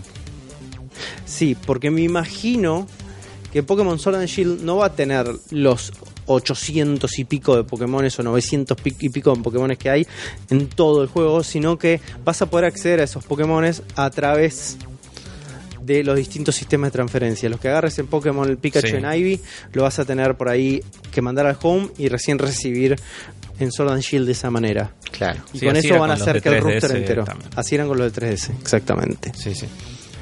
Eh, por un lado presentaron este, este servicio de Cloud Based Service, pero también, también mostraron una nueva aplicación llamada Pokémon Sleep. Y acá es donde aparecen los memes, ¿no? Pues decimos, ¿qué carajo puede llegar a ser Pokémon Sleep? Aparentemente Pokémon Sleep es un nuevo juego que desarrollan los eh, el equipo del Magikarp. ¿Vos lo jugaste esto? El Magikarp Jump Afro. Tengo, tengo sí, sí, yo no sé lo, por qué, lo por qué recomendé estoy seguro en de que uno de los... Sí, sí, porque lo recomendé en alguno de los programas, no sé si en el anterior o en alguno de los anteriores. Que es como un idle game eh, que, que está bueno. Y te parece, está bueno. Parece Es que sale en el 2020 y les voy a leer la descripción de qué se trata eh, Pokémon Sleep. Los entrenadores van a poder este, despertarse con Pokémon cada mañana y cada noche se van a poder ir a dormir con Pokémon con Pokémon Sleep. Esto, esto suena. Yo sé que, yo sé que hay, hay todo un sector de internet que está muy emocionado con esta noticia, pero no sé si es lo que ellos están esperando tampoco. Pokémon Sleep apunta a transformar tu sueño en entretenimiento. ¡Déjenme paz! ¡Déjenme dormir! ¡Dale, boludo! Me quiere meter un Pokémon incluso en los sueños. Ya sueño con Pokémon. No ¿Cómo lo es un speedrun? ¿Cómo es un speedrun de Pokémon? ¿Cómo capturas los legendarios? Hay muchas aristas de esto. En teoría lo que va a hacer este juego es que va a traquear tus ciclos de sueño a través de tu celular y un nuevo implemento llamado Pokémon Go Plus simbolito de más. Sí, chicos, se llama Pokémon Go Plus simbolito de más. Pokémon Go Plus ya existía, era el implementito este que tenías para Pokémon Go, ¿no? Donde te tiraba dónde estaban este los las Poképaradas directamente como si fuera un llavero o te tiraba este, no sé, si había un Pokémon cerca, vibraba y cambiaba de colorcito, era la mierdita esa que te podías llevar. Este Pokémon Go Zelda. Plus simbolito de más, porque es la manera que tengo para contárselos de esa más gráficamente posible. Es como una especie de Pokébola chata, ¿no? Que también se va a conectar por Bluetooth a tu celular y te, es lo que va a traquear tu ciclo de sueño. ¿Qué carajo va a hacer con tu ciclo de sueño? No lo dice. No nadie lo sabe. Nadie lo sabe. Empecemos con lo más entretenido que tiene esto, que son las especulaciones. Para ustedes, ¿para qué carajo sirve esto? Yo Para la vaguita. La vaguita. Claramente. No, no hay otra explicación. Eh, no sé, entiendo que quieren que vos duermas bien. Que el objetivo no es eh, que duermas 48 horas seguidas, ni que trates de dormir todo el día o que duermas poquito o que trates de jugar con tus sueños. Sino me imagino que el objetivo final... Ellos hablan de que con Pokémon Go transformaron caminar en un juego, ¿no? Y están orgullosos de esa parte de que la gente tuvo que salir a caminar, ¿no? Y de la parte de la salud, digamos. Creo que van a querer tratar de que vos duermas prolijo. Vos decís que es como una especie de Wii Fit de esto, pero para que vos, este, la gente duerma más. Yo creo que va por ese lado. Pero bueno, la presentación fue muy rara, ¿no? La, partiendo de la base de un evento donde la gente salía de atrás de una pokebola gigante. ¿no? Adultos que salían de adentro de una pokebola y se acercaban a una media pokebola con micrófonos y contaban. una alegoría a la esclavitud, ¿no? Un poco sí, porque seguían saliendo, saludaban a, a Masuda, ¿es? Sí. Sí. Y en un momento salió Haneke, el eh, director de Niantic, y habló de Pokémon Sleep sin reírse. ¿No? Total. que ahí me Esto pareció un gran Con- logro. con seriedad. claro, ¿no? Yo no podría. Con... Nadie, nadie podría. Bueno, a, mí lo, a mí lo que me, lo me llama atención es que nosotros decimos, che, pará de querer meternos Pokémon hasta en la sopa. Y en realidad estos tipos tienen una agenda, que puede ser una agenda maligna o no, para mejorar la raza humana. Porque con Pokémon Go te quieren hacer salir a la calle y caminar un montón y que seas un pibe más sano. Y eso ahora te quieren hacer dormir mejor. Yo creo que va por ese lado. Pero, decís que a ver, la- la- la- Los objetivos, el objetivo de- es sí. ese y al mismo tiempo meter Pokémon hasta en la sopa. Porque la sopa de Pokémon no hay, no tengo ninguna duda de que existe. y la mejoración de la raza humana. Ahí está. Las dos cosas Sí. a la vez se puede. Las dos cosas se pueden. También este anunciaron otro juego para celulares llamado Pokémon Mans- Masters. Que es como. Tiene que ir con una versión MIDI de Master of Puppets o no sirve este juego. Eh, donde en teoría son batallas de 3 contra 3 que reúne a entrenadores emblemáticos de toda la saga. En el arte que muestran se puede ver un red ahí todo fachero gigante y un montón de entrenadores Pokémon que corresponden como a tu PJ de otros juegos o incluso entrenadores de gimnasios o el Elite Four Sí, sí. de otros juegos. Está- hay una especie de Brock, que creo que es Brock, eh, arriba de un Onix. Y después está, Sí. nunca me acuerdo el nombre del chabón, pero es el entrenador dragón del Elite Four. Entonces es como, va a reunir a estos eh, entrenadores, no sabemos bien para qué. Porque En- después ves y se Para filtró que una los imagen. atrapes a todos. Ves una imagen y hay como del juego y es como una pelea entre tres Pokémon contra otras tres entrenadores. eh, y en tu party, de alguna manera, los otros dos Pokémon responden, uno a Brock y otro a Misty. Entonces, por ahí es como tu party son estos entrenadores emblemáticos. Pero Puede ser. no hay demasiada. Para mí esto es un esto es un Star Wars Galaxy Heroes, pero de Pokémon. O Puede el ser. Marvel Strikes, Strike Force, que es, que es el mismo juego también. Es eso, pero de Pokémon. Sí, es un gotcha Eso podría game, estar- ¿no? Es Sí, sí. un juego donde vas a tratar de no poner, pero vas a poner un montón de plata para ver si sacas a Misty. O a ver si sacas a Ash, que va a ser el difícil. O para Claro. que trates de tener a todos. Pero lo que mostraron de pelea no se ve tan mal. Porque además se ve un momento donde vos podés elegir el Sí. ataque. Entonces Este juego podría estar buenísimo, pero no lo va a estar. no va, no va a estar buenísimo. Pero lo que se ve en la Pero pelea podría. es más interesante que las peleas que hay en Pokémon Go, por ejemplo. O las Ah, peleas sí, que hay en. Pokémon Quest. Sí, es cierto. O las Sí. peleas que hay en Pokémon Rumble. Que son los No, tres, es- los es una- tres Pokémon una Falopa que estamos manejando en este momento para mobile. Las peleas se ven más interesantes que en cualquiera de esos tres. Yo les comenté a ustedes, no sé si fue el episodio pasado, pero los Mario, los Mario, perdón, los Pokémon Rumble eran juegos de WiiWare. Sí, O sea, es como una es como una mini saga. que O existía. sea, ya sí, sí, que no sé qué fans no es tenía, una pero cosa, existía. no es una cosa nueva No. esto. Ya existía, o sea que es un cash grab, fue un cash grab en la WiiWare, es un cash grab ahora.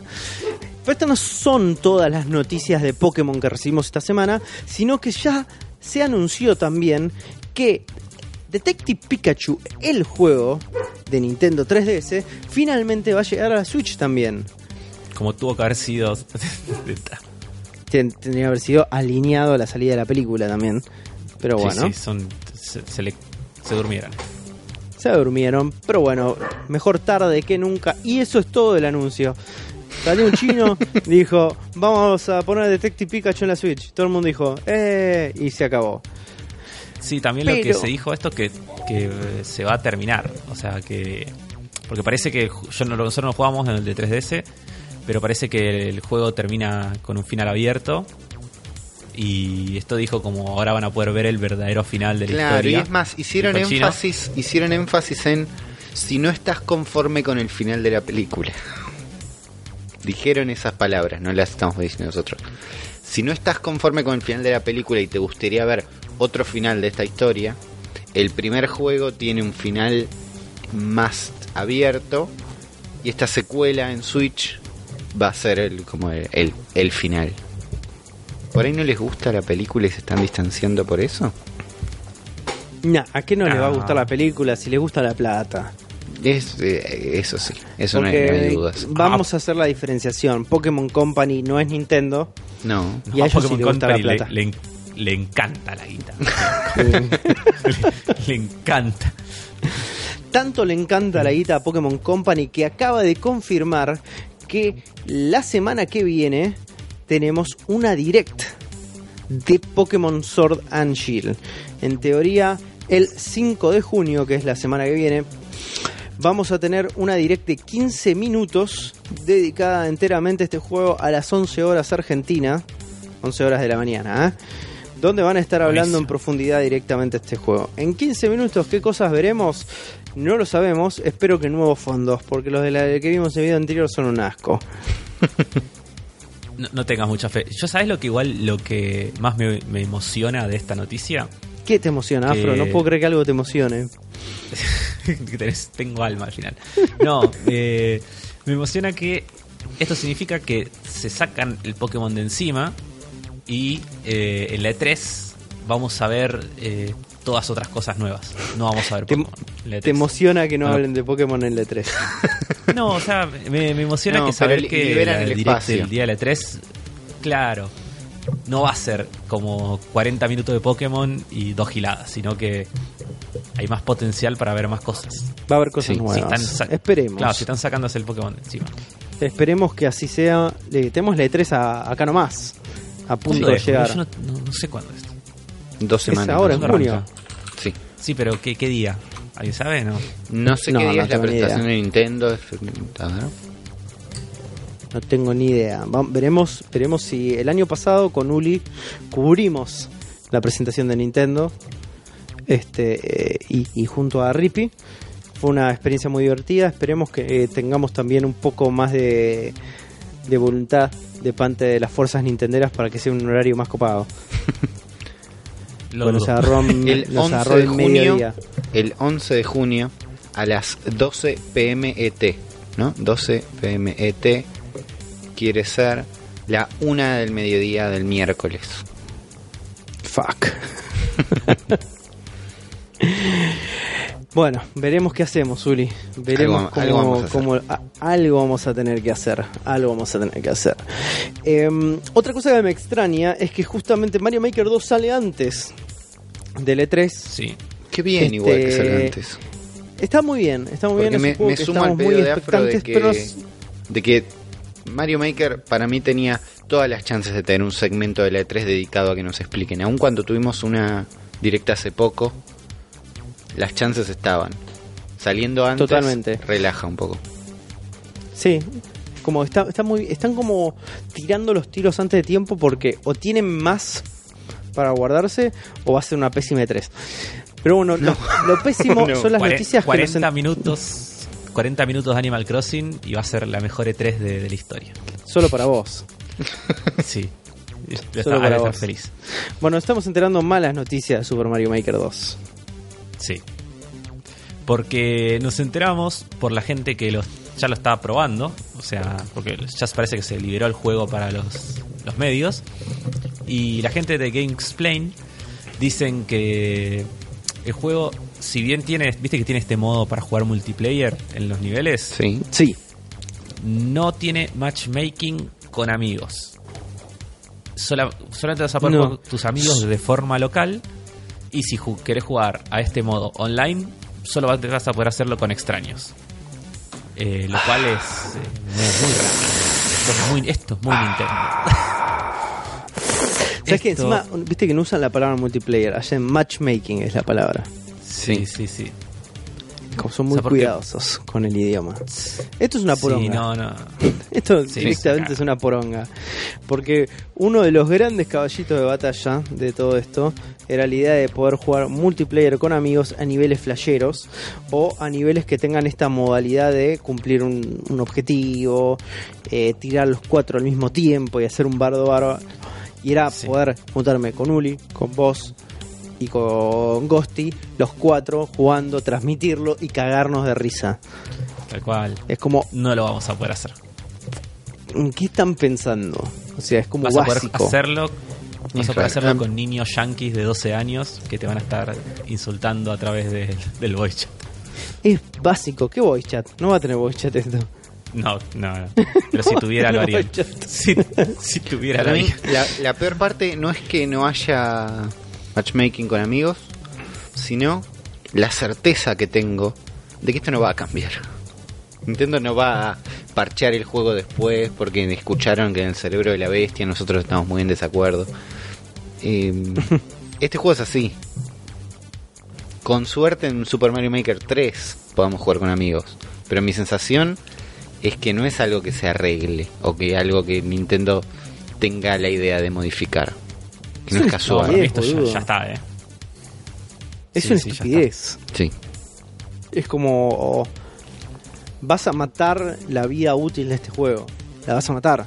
Pero los ves actualizándolo para que cambie de, de acá No. al lanzamiento o post lanzamiento. ¿Tenemos algún antecedente donde hayan hecho ese, ese ajuste? Como hicieron, che, mira, sabemos que esto no les gusta, vamos a A cambiar. Nunca referente Jamás. al online.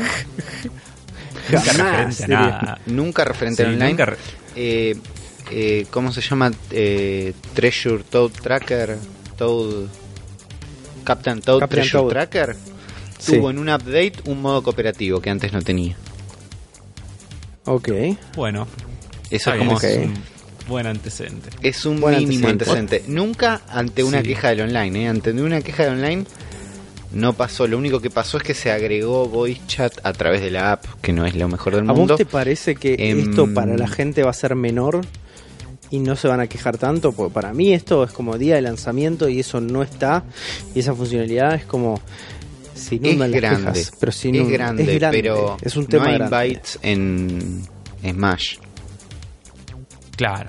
y el mundo sigue. Bueno, pero en Smash, ponele que podés crear una sala Podés para crear jugar con una tus sala, amigos. sí. Acá no. sí, es es, más problema. grave. Es más grave. ¿Estamos seguros con esto? No, no estamos seguros. O sea, tendremos la certeza cuando el momento que lo juego. juguemos nosotros de primera mano. Sí. Pero es lo que está diciendo toda la gente que lo probó. Eh, La gente no, lo probó, no es un rumor. eh, no es por un lo que rumor. yo sé fue una prueba a, a puertas Aislada. cerradas Sí, y jugaron media hora. claro. O sea Pueden que no haber jugado una gran versión prueba. terminada del Puede juego. que no se haya sido como una prueba definitiva de esto. Puede- Dice, hay- eh, lo que Sí. lo que dicen es que Game Explain eh, le preguntaron al representante de Nintendo y esta fue la respuesta que, que les dieron. O sea, esto es un Ah, hay una de respuesta oficial de Nintendo, ¿no? Mm, Sí, sí, es que un les- PR, me imagino, que debe estar al lado tuyo cuando vos estás jugando Igual, el juego y por ahí el pibe no tiene toda la información. A ver, yo les, les leo la respuesta oficial, porque le preguntan esto. O sea, ¿es verdad que no se puede jugar con amigos online? Y el tipo dice, es verdad, como el juego está ahora, no podés crear lobbies online con amigos, pero podés jugar online con, con randoms. También podés juntar a tus amigos en tu casa y jugar en forma local. Y sos libre de jugar con hasta eh, cuatro jugadores con una sola Nintendo Switch. También puedes desafiar a tus amigos a que jueguen a tus propias creaciones y eh, bueno ju- jugar sus diseños a través de los Course ID y hacer que te sigan a tu profile de Maker y puedan jugar a todos tus desafíos que vos les pongas. Pero bueno, acá la frase que, que, la- que yo recalco es el As the game is now, o sea, como Sí. está el juego ahora. Así que quizás, quizás podría cambiar en el futuro. Sí, todavía no es una review. A ver, si esto No. estaría en el juego el día de lanzamiento, no creo que lo cambien. A esta altura puedo llegar a tener un poco de fe quizás. si hago un poquito de esfuerzo. La verdad es que igual tengo que hacer un esfuerzo para creer en esto. Sí, sí, sí. Otra cosa mala del Mario Maker 2, eh, que la para la versión que a nosotros nos toca, que es la norteamericana, eh, no va a venir con el stylus que sí trae la versión japonesa y europea, que está muy bueno, la verdad. Eh, sí, es una lástima, porque a mí me ¿Por re qué no viene un tener- Stylus? No sabemos. Porque Importaciones. Nintendo, Sí. Porque Bowser. Porque la gente, eh, no, eh, eh, en, en Estados Unidos y Américas la gente no usa lápices, usa sus dedos. Así Sí, que... sí. no, da- oh, Aparte es un stylus re lindo, todo, Es, todo es estampado con... Sí, es fachero. Sí. Yo necesito más stylus en mi vida, chicos, por favor. Denme stylus. No llegué a usarlos. Quiero stylus. No puedo hacer Sí, nada lo con los dedos. Soy muy torpe con los dedos. Dame un lápiz. Why do you hate my money? sí, sí. Dice la gente en los comentarios, enojadísimo. Hermoso. Hermoso. Otra cosa hermosa que tenemos acá, que nos está golpeando la puerta en este momento, es un personaje de una saga emblemática que según corren los rumores en los pasillos nintenderos, está a punto de desembarcar en la consola de la N. Estamos hablando de nada más y nada menos que Geralt of Rivia, que ha sido confirmado al 100% y se agrega al repertorio del Smash a partir del 2075. A ver, no sabemos nada todavía de ninguno de los personajes que se van a agregar en el Smash, más allá de Joker de Persona 5, que es un juego que no existe en Switch. Y no me canso de recalcar. Sí, la pero con- sí hay la un juego. no, tranquilo, Afro. Tranquilo, Afro. Recaliente. Tranquilo, Afro. Pensá Sí. que vamos a tener un Persona 5 que es un Warriors del orto. Pero bueno. Hay otro juego. No, no, no, m- más bronca todavía. Hay otro juego del cual yo no puedo escapar. Embrace de Muso, afro. Hay un juego que me Never. persigue que yo todavía no jugué, pero que el mundo me habla todos los días, me dicen que es maravilloso, que es The Witcher 3, Wild Hunt. Y hay unos rumores Sí. que ya existían, ¿no? Que Es- habían como algunas puntas, pero en este momento vuelven y dicen sí, parece que The Witcher 3 Wild Hunt estaría llegando a Nintendo Switch. Y los rumores vienen de la mano de un usuario de recetera llamado Jim-Catcher, que dice que encontró evidencia fotográfica de un, de un Witcher 3 Game of the Year Edition de Nintendo Switch. Y las referencias hablan de una revista china, si no me equivoco, que tiene listados de precios y que muestra imágenes de una caja de Witcher 3 eh, de Nintendo Switch con precio, con todo. Y también listados del sitio taobao.com, que es un sitio de compras online, donde podemos ver las imágenes y tienen distintas ediciones, una que viene con un muñequito de Geralt y una un poco más falopa donde muestran un dock customizado y Joy-Cons customizados. Y ahí es cuando le siento el, el fanmade. Porque si hay algo que le gusta al fanmade es hacer su propio set de Joy-Cons y dock customizados. Olvídate. Entonces, en ese momento me permito sospechar. Pero los rumores están, son bastante fuertes porque son un par de las fuentes que apuntan a que este juego podría ser. Y es más, lo que dice este pibe es, de acuerdo a una fuente confiable de un distribuidor, Witcher 3 GOTY Edition estaría llegando a la Switch en septiembre. Y la localización china del juego sería exclusiva para la versión de Asia que es un detalle como detalle, digamos, que le, le aporta credibilidad al rumor. Y ahí nos discutimos siempre. Se puede, este juego puede correr. Vamos a tener una versión cloud de este juego. Yo creo que no. Y entre la duda de este juego puede correr, este juego no, hay un nombre que surge, que si hay alguien que puede hacer este port, son los amigos de Panic Button. Así es, nuestros mejores amigos. Pero. pero eh, un segundo rumor apareció diciendo sí, yo tengo fuentes que no solo confirman el lanzamiento del juego, sino que me dicen que Panic Button son los que lo están desarrollando. ¿no? Un rumor Opa. concreto de una persona que dice esto está pasando. ¿Qué pasa? Panic Button hicieron Doom, nos están prometiendo Doom Eternal este año, Wolfenstein Youngblood llega en cualquier momento. Entonces en Reddit, el usuario Winston-Pennypacker, que es una persona que trabaja en Panic Button, comenta, ¿por qué nadie nos dijo antes que deberíamos estar porteando esto? Si ese es el caso, estamos muy atrasados. Y entre paréntesis, en serio chicos, no estamos trabajando en Witcher 3 y eso es todo. No hay Witcher de Panic Button. No. Y RIP. No podrían ser otros. No, no, no le confío a nadie más hacer de eh, Witcher 3 en Switch que no sea Panic Button. No cancela el rumor al 100%, No pero cancela sí- el rumor al 100%, pero ya me quita Sí. las ganas de jugarlo. y le tira abajo la parte creíble del rumor, digamos. Porque Sí, la parte de que la, la parte de que la localización de en China iba a estar solo en la versión de Asia era un detallito de color, pero que lo haga Panic Button era la parte creíble. Ahora, del 1 al 10, Uli, ¿qué ganas tenés de estar laburando en Panic Button? 6. 6. ¿Y Sí. qué tanto creemos que puede llegar a portearse este juego para Switch? 8. ¿Vos, Afro, cómo lo ve- ¿Vos lo ves posible esto? Eh, a ver, Porque vos sos un partidario de que cree que el Red Dead Redemption tampoco entra en la Switch como esos rumores que tuvimos hace unos meses atrás. Y este Para mí el Red Dead juego Redemption- es muy parecido a nivel escala. no. Sí, a nivel escala sí, pero no se ve tan bien como se ve el Red Dead Redemption. O sea, A ver, imagínate una versión lindo. de esto que se vea feo, ¿no? Digo, Sí, sí, sí, yo me estoy imaginando. que se puede llegar a ver feo. Sí, Witcher yo me estoy 3, imaginando una versión Potato toda, toda pixelada a lo a lo open world, a los Planes of Eidolon de Claro, de eso, eso, eso es lo que estoy Algo así. tomando de referencia. Eh, qué sé yo, no sé, yo el Witcher 3 es difícil. Yo lo veo posible. Lo veo, lo veo más posible que el Red Dead Redemption 2, sobre todo porque es un juego viejo. Eh, viejo no, o sea, es un juego que ya tiene cuatro años más o menos.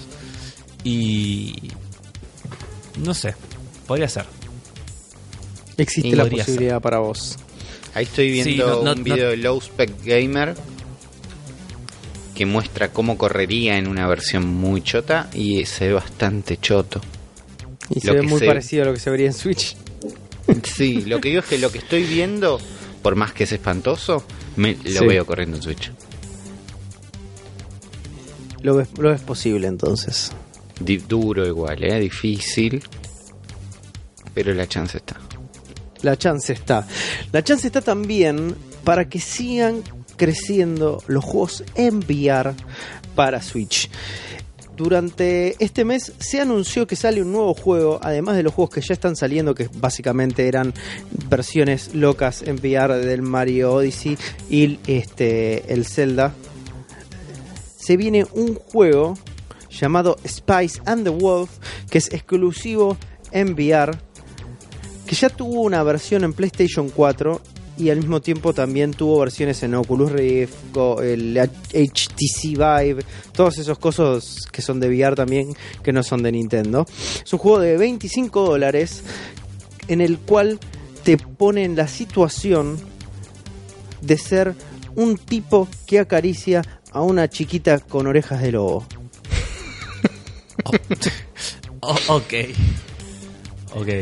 Así de suculento es el catálogo de VR de la Switch en este momento. Ustedes dirán, ¿hacia dónde nos lleva esto? Claramente nos llevan hacia, A eh, a- hacia porno de anime en cualquier momento en la Switch. Va a pasar, chicos. Embrace de anime tidis, diría alguno de nuestros usuarios, taringueros. Pero esto, estas cosas así es un juego que evidentemente ya salió, ya estaba en PlayStation 4, no sabemos nadie cómo le fue, no nos importa absolutamente nadie, pero sí nos importa el precedente que empieza a marcar, que es que juegos que están en otras plataformas de VR empiezan a desembarcar en Nintendo Switch. Y durante el día de la fecha se anunció también que Unity va a tener soporte para Nintendo Switch para el Labo VR Kit específicamente. En un release de prensa, Unity Technologies of Japan anunció que a partir del día de hoy ya tienen soporte para el VR Kit de Labo. Entonces, juegos de Unity con proceso de optimización, obviamente, van a poder estar corriendo dentro de este esquema de realidad virtual de Nintendo. Hermoso, porque todos sabemos, y si vos sos un desarrollador, en este momento me vas a escribir puteando, que Unity tiene el botón de Export to Switch y sale con fritas. Entonces, Claro. Eh, y ahora va a ser más o menos el curso el- de Unity y es así. Mira. Literal, lit- literalmente, literalmente es así. O sea, vos tenés eh, una opción que son exportar y ahí tenés, eh, elegís con, para qué formato lo querés exportar. El tema es que, bueno, lo que vos hiciste se lo tiene que bancar eh, la plataforma que elegiste, ¿no? Entonces, si le metes texturas de 4K, no va a correr en Switch No por va más a que lo pasar, exportes amigo. para ahí. Pero interesante Claro. que ya eh, una plataforma más de desarrollo se suma al soporte de los nuevos las nuevas búsquedas de innovación de Nintendo y probablemente el kit VR más barato del mercado. Claro. A menos que, Ya- a menos que te compres un Google Cardboard. Que en básicamente el, es lo mismo. En el store habían aparecido de a poco un par de juegos que eran juegos que estaban en VR y que de golpe estaban sacando su versión en Switch, no VR, pero por ejemplo había un juego que era dispararle a estos dinosaurios con bajo presupuesto, que cuando ves el trailer te muestran un juego VR. ¿Entendés? El trailer Claro. no, no armaron un trailer para Switch. Vos ves el trailer y hay dos armas que se mueven independientemente, una cámara que mira para un lado y para el otro, y es una especie de Time Crisis VR que le disparas a unos dinosaurios. Entonces, esos eran juegos VR que estaban corriendo en Switch. Me imagino que este tipo de juegos, que ya está probado que corren, van, podrían empezar a tener algún tipo de update que los haga volver a su origen, que era un juego VR. ¿No? Había un par de juegos de puzzles también que era, che, este juego me parece que lo desarrollaron para VR y están tratando de recuperar la plata, eh, viniendo al eShop donde todo es un éxito. Y este update los va a ayudar, me parece. Sí, a full. Y va a, alimentar también el hecho de que, este, porque lo que tiene Unity, más allá de esto que hablamos de que la facilidad como, para exportarse y todo eso, es, y es que existe en un montón de plataformas. Entonces vos tenés experiencias VR que puedes tener en Steam, que también puedes tener en celulares. Todo eso va a terminar decantando. Tiene su lado positivo y su lado negativo. Va a haber- empezar a haber mucha basura dentro del apartado VR o Labo VR Kit en la tienda de, de Nintendo.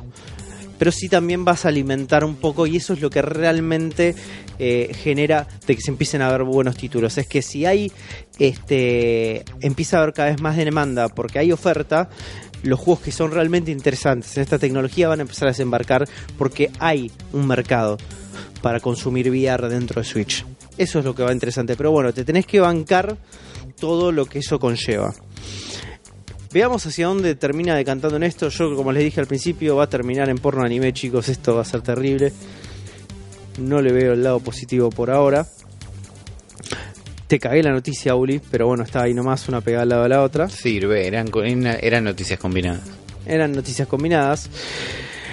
Eh, Lo que no es una noticia combinada es que se filtra un nuevo juego Ubisoft que sería ideal para esta consolita nintendera que es la Switch. Sí, sí, y, y que no está basado en el combate naval de Assassin's Creed 3. Eh, el juego en cuestión es Roller Champions, que es un juego con una estética medio en cruza entre Fortnite y Rocket League. Pa- parece. Sí, sí, o sea, lo, lo digo en serio, o sea, Sí, no, lo- sí, no lo sí, digo. Es lo que eh, está pasando. y es un juego que parece estar inspirado en lo que sería medio como roller derby, la- el deporte, pero me hace más acordar a mí a la película Rollerball. ¿La vieron? Sí. ¿La ubican la película? Sí, Que era esta... Bueno, porque tiene esa onda, ¿viste? Porque en roller derby en realidad son carreras en, en el juego, en el, en el juego real. Y el rollerball, la película, era como esto, tiras una pelota y tenías que ir y meterla cagándote a palos con patines en el medio. Cuestión de esta noticia es que se filtró toda una especie de early build de este juego y tiene un sistema de control y entre los sistemas de controles se ve que aparece el mando de la Switch también. Con lo cual daría a entender que el juego saldría en la consola de Nintendo. Y sí, yo lo, lo- Ok. lo veo es muy, muy, Veo muy- muy factible. Sí, sí, veo que este juego me parece, me suena que es un juego real y, y me suena que saldría en Switch. Las dos Sí, cosas. y la, y la Parece estética que- indica que podría ser el, el Starlink de este año. Sí, dicen que es un juego que está hecho en Unity, así que también le dieron export Switch y salió. Y el juego, bueno, tiene una variedad de modos como Quick Play, Ranked Matches, Custom Matches, Tournament and y sería solamente online. Eh, Esto para mí tiene pinta de juego de 20 dólares o algo así. Mm, sí, o medio free to play quizás. lo dudo, lo dudo. Es mínimo 40. No s- puede ser. Pero bueno, ojalá, ojalá esté bueno. Eh, la, la estética me gusta y me gustan los rollers. Eh, A mí Me gustan también me rollers, gustan los juegos de rollers. van con las cosas que tengan rollers. Me está, me está recordando, y acá le voy a pedir ayuda a ustedes, chicos, a vos, Uli y Afro, pero también a nuestra audiencia. Durante los 90 había un juego de rollers que era como una especie de. de Beat'em up. ¿De mapa? ¿Qué? Digo. No, no, no. Era como una especie de tubo, domo, donde vos, tu, tu personaje en 3D, corriendo en rollers o corriendo, llevaba una pelota como una especie de gancho que tenía que invocar en el agujero contrario. No me acuerdo cómo se llamaba. Quiero acordarme Oh. ese juego porque lo jugué un montón. No, Early Polygons. no, no, Para que se den una no me suena. PlayStation Pero- 1. No me. Era, eh, no sé si generación PlayStation 1 era un juego de PC, estoy seguro porque lo jugué en PC. Está bien. eh, ibas corriendo, creo que eran rollers, y era como una especie de, ¿vieron como la pelota vasca donde tenías esos garfios? Donde tirás la pelota como si fuera en un frontón. Pero acá eran Sí. dos partes, eran como una cancha que era un cilindro, tenía rampas, tenía y tenías que invocarla en el agujero contrario. No me acuerdo cómo se llamaba. No Lo tengo idea de la existencia de este juego. La- a Eh, la pero gente- Tampoco. ansioso a- a leer los comentarios. a los ancianos que nos escuchan en este momento como yo, que me dejen cómo se llamaba ese juego en los comentarios. Tengo ganas de, de encontrarme de vuelta con ese juego. Continuemos. buscando. así. Continuemos porque, viste, cuando generás esa duda, te queda ahí corriendo. Sí.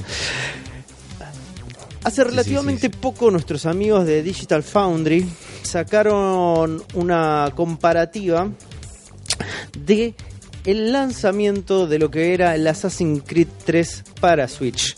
Assassin's Creed 3 era este Assassin's Creed eh, que estaba en la época de eh, la revolución de Estados Unidos, la guerra este mm, fuck, la guerra de secesión, la guerra civil, donde no me acuerdo si eras como un indio eh, nativo americano, no lo jugué. No tengo ni idea. Un descend- No, pero va por ese lado, eh. Descendiente. Va por Sí. ese lado. En medio de la guerra de sucesión y todas esas cosas. Es el Assassin's Creed que no jugué. Mm, No me lo debo porque no tenía ganas de jugarlo. Y aparentemente nuestros amigos de Digital Foundry llegaron a la conclusión de que eh, el juego no está tan bien. La versión del Assassin's Creed 3 para Switch es una versión que es como la versión Complete Edition, es como la llamada Assassin's Creed Remaster, que no solo viene el Assassin's Creed, que también está eh, la versión para PlayStation 4, sino que también viene con el Assassin's Creed 3 Liberation, que es una versión HD de un juego de Vita. Parece que la Sí, diferencia, sí, debe ser malísimo. La diferencia es palpable entre la versión de PlayStation 4 y la de Switch, más que nada en la versión doqueada, donde se caen a pedazos el frame rate, no tanto la resolución, pero que el juego se corre y va bastante bien si querés tener una experiencia portable. Tanto en la versión de Assassin's Creed 3 como la de Liberation, que la de Liberation piense que es un juego de Vita con texturas HD así más o menos. Así que si tienen la oportunidad de eh, decirle que no a este juego porque son fanáticos del Assassin's Creed 3 y no pueden vivirse en él, díganle que no, porque pueden jugarlo en PC más barato y mejor. Este, Sí, pero igual no, no jueguen Assassin's Creed 3. no Ahora-. ¿Por qué eligieron Assassin's Creed 3 y no el 1? porque es barato, Uli. No tengo. Pero ¿por qué no el 2? Que es, que es el que es- ¿por qué no? ¿Sabes lo que tengo que haber hecho? La trilogía de Ezio en Switch. No, bueno, tengo- eso sería como Era- lo mejor era el- que podrían haber hecho. Pero digo, Si van a lo... O el Black Flag. Esto quiere decir que el el Black Assassin's Flag. Creed 3 es el Assassin's Creed más barato de derechos dentro de Ubisoft. Yo tengo No creo, otra, no sé. otra suposición. Te voy a decir. Assassin's Creed 3 salió para Wii U. Ah, el viejo Entonces truco. yo lo que, lo que creo es que esto no es el Assassin's Creed 3 Remaster, la versión de PlayStation 4 que llevaron a la portearon a, a Switch. No, para mí agarraron la versión de Wii U y portearon eso. Sí, es eso. Entonces por eso Porque- Assassin's pero Creed el- 3. Huele a poco Porque laburo Black. Flag Huele a también poco está. laburo. ¿Por qué no portean Black Flag? No lo sé, man, no lo sé. Para mí, el Assassin's Creed 3 siempre fue el Assassin's Creed 3 barato. Es el juego que, eh, en teoría, para mí tiene menos laburo de infraestructura y de escala encima, a diferencia del resto de los Assassin's, los eh, poner, el 2, que es la saga de Ezio, o el 4, que es el Black Flag, que tenía todo el módulo de, de combate naval. Digo, este tiene mucho menos que todos esos. Sí, pasa que en este, este, este lo que lo que iba a tener en su momento de loco era, bueno, primero el combate naval que mm, lo terminaron de pulir recién en el 4 y tenía el tema de las batallas masivas que al final no terminó funcionando bien y, y no estaba tan bueno ni tenía mucho que ver con, con la saga. Tenía como ese tema. que es raro, es la decisión. Pero bueno, eh, mírense el video de Digital Foundry donde lo explican espectacular. No vale la pena que se metan en este. Si, si nunca jugaste un Assassin's Creed, no juegues el 3. No tiene que ser tu droga de acceso el 3, olvídate. Eh, si quieres una experiencia open world en tu Switch, juega al Zelda. Siempre. Sí. O sea, Siempre. si querés una, una buena experiencia en tu vida, jugar. Así es, así es. Lo que no es una buena experiencia y lo que nos deja un trago bastante amargo es que el amigo de la casa, Suda 51, Suda 51, se vendió al barrio de Lanús. Así es, porque el amigo Goichi Suda 51 nos había dicho que iba a hacer una aparición en Momocon 2019 con un anuncio especial, ¿no? Venía tiseando que iba a ser un gran anuncio. Resulta que el gran anuncio llegó y ese gran anuncio es que Travis Strike Again No More Heroes, el juego que salió en Switch hace un rato y que la verdad no fue el juego mejor recibido de la historia, va a estar llegando a PlayStation 4 y PC. Listo. Ca- cancelado Suda 51. ya está. Chao. No sabemos ni release date, no sabemos si va a incluir los DLC, que lo, lo que es más probable es que sí porque están buscando plata a través de esto. Yo- es- ¿Qué está pasando? Es Están tratando de conven- con- eh, juntar guita, no funcionaron las ventas de Switch, era el plan durante todo el tiempo. No Para mí es una combinación de todo eso. Era, el plan era sacarlo al principio en Switch para ver si así vendía más y a la larga sacarlo en el resto y lo, se lo adelantaron porque no vendió un cara.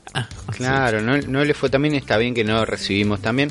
Al mismo tiempo, tició que tal vez, tal vez, la nada, eh, iba a hacer un anuncio, iba a tener un anuncio que compartir para junio N3. Y los amigos de Nintendo Live nos recuerdan que en marzo, Siliconera le había preguntado sobre el final de Travis Strikes Again, de este No More Heroes Travis Strikes Again, que parece que tiene un final medio abierto, medio loco, y él, haciéndose el canchero, había dicho que iba a tener algo cool que anunciar para la altura de la exposición de E3. La gente cruza los dedos y espera que esto sea un No More Heroes 3, pero a esta altura puede ser un DLC de mierda de esto. No sabemos. Yo creo que Suda debe tener una deuda y está tratando de ver cómo la paga. Es que se Es compró un barco y lo tiene que pagar. Sí, es como dijo, "Oh, me compro un barco, saco un juego, pago, pago el barco y, y sigo, sigo en mi vida, sigo pescando y ya fue. No, no más videojuegos. Otro Para mí fue, esto, esto fue, sí, le debía guita a alguien y dijo, bueno, saco un juego y te pago. Y lo sacó. Y no salió tan bien. y no salió tan bien. Pero por ahí con las ventas le pudo pagar de deuda y ahora está viendo dónde hace otro billete. Se confirma un nuevo título también para la Switch de la emblemática y recordadísima saga Star Ocean. Ajá. Recordarán Afro Sí. Juan nada más, ¿no? Eh, y, y, en realidad Juan solo porque nunca jugó en Star Ocean. Yo creo que. Eh, lo que vas a... Sí, no. ¿Estuvo para Play 2 este juego? Sí, La el ca- 3. Bueno, creo. la caja existió en mi casa. Es lo único que sé. Bueno, lo que va a salir es el Star Ocean First Departure R. Que este juego es una remake de un remake. Porque eh, el First Departure original era una versión de, de PSP del juego original del Star Ocean 1 de Super Nintendo. Y esto es una versión HD de esa versión de PSP. Así Hermoso. que es como una seguidilla. Pero, eh, Qué bueno, manera ¿vos de este juego, guita. Jugué el de Super Nintendo. ¿Y está bueno? ¿Vale la pena? Vale la pena. A mí me gustó mucho, pero pensé que lo jugué en el año 1998. Claro. Eh, tiene un. O sea, por lo que veo, es, es como que es muy simpático toda la estética porque son sprites y todos los fondos fueron rechos en 3D, entonces es como que quedó como una cosa medio Play 1. Que esta es la versión de PSP, ¿no? Pero Sí. que me parece como simpática. Está bueno. Me gusta, es como una estética retro de esa época que está buena. Vas a acordar a el Xenogears. Amo el Xenogears, amo todo Sí. lo que tenga estética PlayStation 1 de RPG. Compro Sí, todo. esto, esto es muy PlayStation 1 de RPG. Sí. Así que por ahí lo juego, ¿eh? Porque por ahí lo juego. ¿Cuánto vale Si para no, que si lo no juegues? sale. 20 dolarucos. Y esto seguro vale 20 dólares, sí. Seguro valga 20 dólares. Yo le tengo lo voy a ganas. comprar cuando, eh, no sé si estoy. No sé si estoy en un momento de mi vida para meterme en una situación medio hardcore old school RPG. Es que estos juegos igual. eh, Me llaman la atención igual. No, los RPGs de Super Nintendo no eran largos. Duraban 15, 20 horas con toda la furia. Yo te voy a contar, No sé si que no sé si lo sabes, pero desde durante el año 97 hasta el 2000, 2000 más o menos, que eh, lo único que hacía los viernes a la noche era poner un CD de Hewlett Packard que decía SNES y jugar RPG japoneses Está muy bien. durante tres años. Está muy bien. Eh, Eh, yo, yo tuve una época de hacer algo parecido. Entonces ya no el los recuerdos de todos esos juegos a veces se me mezclan y no tengo idea si este era largo o corto, pero por lo general todos me parecían largos. No, pero fuera de joda, eh, o sea, no, no, o sea, eran largos para los estándares de la época, ¿no? Que ten- un juego duraba una, dos horas. Pero en comparación a lo que es un RPG actual, como el Persona 5 que dura 100 horas y ya lo pienso y me da paja, eh, no, no, no- no es tan largo. O sea, Se se- lo- escucha lo Afro. Es terminable. Eh, queridísimo Afro. Star Ocean de 1996, según How Long to Beat, dura Sí. para Main Story 21 horas. Viste, le pegué. Mains 20 horas. dije. más extras, 28 horas. Si querés ser un completutitista, 37 horas. Para la época es- eran es- un montón de horas. Son Sí, bastantes horas, no son pocas. Pero también hay que tener en cuenta, yo pienso en Persona 5 como juego gigante y pienso en prender la play, cargar la partida, jugar un rato, grabar. Pero si lo pensás en el contexto de la Switch, de ir de cero a Zelda en un segundo y prender, jugar un, avanzar un poquito y guardarlo, creo que Sí. un RPG puede ser un poco más accesible. ¿no? El tema de lo Sí, a agarro y avanzo un poquitito. Sí, Eh, sí, sí. Aparte está buenísimo para grindear, grindeas en el baño. Claro, llevas la al exactam- Así, así gané todo el. Octopath. Gané el Octopath Traveler cagando. Eh, básicamente. Germán Leal. Sí, sí, sí, sí. Espectacular. Grande frase para la Grandes historia. frases para la historia. Increíble, increíble. Lo que es realmente increíble que nos tiene a todos anonananos es que finalmente alguien se arremangó y hizo lo que había que hacer. ¿O no? O podrías haber dedicado tu tiempo a hacer algo más productivo para la humanidad, como por ejemplo curar el cáncer. Pero no. ¿Qué quisiste hacer? Arreglar el tráiler de la película de Sonic. Así es. Está Hay un bien, pibito en YouTube llamado eh, Varano, así parece se llama, que le dedicó no sé cuántas horas de su vida desde que salió el nuevo trailer a no solo enmascarar y rotoscopiar a todos los lugares donde aparece el Sonic original de la película para cambiarlo por un Sonic que se bajó de un coso de librerías de 3D gratis y lo puso ahí. Y todo el mundo dice, qué gran trabajo, usted es un genio. Y yo digo, nah, innecesario. No, no seas malo. No está, está muy no, bien. no es poco el laburo que hizo. Está, Yo no estoy diciendo que sea poco, yo lo único que estoy diciendo es, ¿para qué? ¿Qué ganaste con esto? O sea, está bien. demostrar, por tu, seguir por- demostrando que los ejecutivos estaban tu equivocados. portfolio, decirle comer a Hollywood, o estás diciendo yo, yo solo puedo hacer el trabajo mucho mejor que miles de mercenarios artistas de efectos especiales pagos. Un poquito está diciendo eso. Un poco está diciendo eso. Entonces, bajemos a Arthur Barán un poco del pedestal moral en el que se subió. ¿eh? Arthur, bajate. Acordate que antes estabas ahí tomando vino con los pibes en la esquina y ahora te estás haciendo el capo porque clavaste un Sonic de 3D Sin medio pelo. cliente lo hizo. Sin el cliente al lado lo hizo. Sin el cli- no te corría el cliente. Por, por- por eso. Así, así cualquiera por eso lo que muestra el trailer es lo que lo que hace muy bien Arthur es que le quita todo lo que tiene de más el trailer, que es los momentos donde no aparece Sonic. Este deja un par de momentos donde aparece Jim Carrey y cambia el modelo de Sonic por un modelo más parecido a los de Sonic Adventure. Este Sonic flaco, más estilizado, más edgy, pero se olvidó de animarle la cara y las cejas porque siempre está enojado el Sonic. Pero lo hizo un pibe solo. Está, está Y- bien. Igual para mí algo que hace este trailer con este Sonic eh, correcto, digamos, es demostrar que el resto del trailer medio que se cae a pedazos. Que la voz de Sonic se cae a pedazos.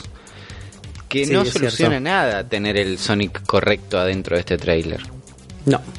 Que el Sí, trailer no, sigue teniendo malo. No, problemas. además, pero yo creo que además demuestra que el diseño cartoon de Sonic funciona en, con- en contexto junto a personajes realistas. O sea que no había necesidad de hacer el adefesio que hicieron. Em, yo, Que era lo que ya Ah, todos sabíamos. Yo pero- para mí esto sirve y me pone muy, pero muy en contexto de que el personaje y el diseño original de Sonic no sirve para ponerlo frente a personajes de la vida real y no tendría que existir esta película. Y tendría que ser una película animada 100% y se acabó toda la historieta.